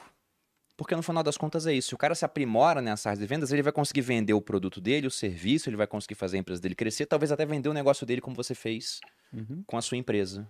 né? Então fica esse recado para os interessados no MBA de vendas. Link está aqui na descrição. A aula tá muito legal, a gente já gravou as aulas, a aula tá muito bacana, vale a pena. É gratuito, eu recomendo fortemente fazer. E aí, Bolinha? Tá aqui o, o QR Code. eu tô Alguma apontando. coisa a mais? Não, vocês já falaram tudo, eu vou ficar quietinha, Eu só muito aprender. hein? Hoje eu falei vou só. Ah, não, foi um eu prazer, amei. Flávia. Foi eu, ótimo, Eu, eu viu? precisei fazer Parabéns xixi, eu aí, tava cara. até nervosa que eu ia perder parte da- do que você tava falando. Pois é, a Malu rápido. fez na garrafinha aqui, pra não perder o podcast. Foi bem interessante. Mentira. Bom, Flávio, só agradecer e deixe suas redes sociais pro pessoal poder te acompanhar também. quem Ah, legal. É arroba geração de valor. O Flávio Augusto, você me acha no Instagram, me acha no, no YouTube, no Facebook. E, no podcast, O novo. Conselho É também. verdade. YouTube. Isso Ouçam que tá muito bacana. E vocês podem me encontrar no arroba Maluperini ou aqui no podcast dos sócios semanalmente, porque a gente nunca sabe quando tem podcast. Inclusive, amanhã tem? Amanhã tem. Amanhã a gente tem um com o Luciano podcast Hang, ele vem ao aqui vivo também. conversar com a gente. Bom, vocês podem me encontrar no canal do YouTube Você Mais Rico. Tem vídeo toda segunda e quarta-feira falando sobre educação financeira, aqui no podcast O Sócio semanalmente. E no Instagram, Bruno Underline E Perini. curtam o vídeo, vocês safados. Vocês só curtem quando eu xingo, você sabia? É tem mesmo? isso. Que isso, Pega hein? esse, ra- esse É uma- hack, é uma então. hack, hein? Audiência masoquista. Tô É, brincando, mas curte aí, gente. Mas agradecer também as mais de 5 mil pessoas que assistiram, Seis tá, mil gente? agora. 6 mil? Aham. É, é o recorde? É o, É o nosso recorde, viu, Flávio? Ah, que Você legal. bateu o recorde aqui. Obrigada, Que tá bacana. vendo? Mais uma marca aí pra Mais você. uma marca. Maravilha. Mas é isso, ficaremos por aqui. Espero que tenham gostado. Flávio, muito obrigado. Volte sempre quando quiser. Estamos à disposição. Imenso prazer. Um abraço pra galera aí. Um grande abraço, pessoal. Valeu. Até a próxima. Beijos.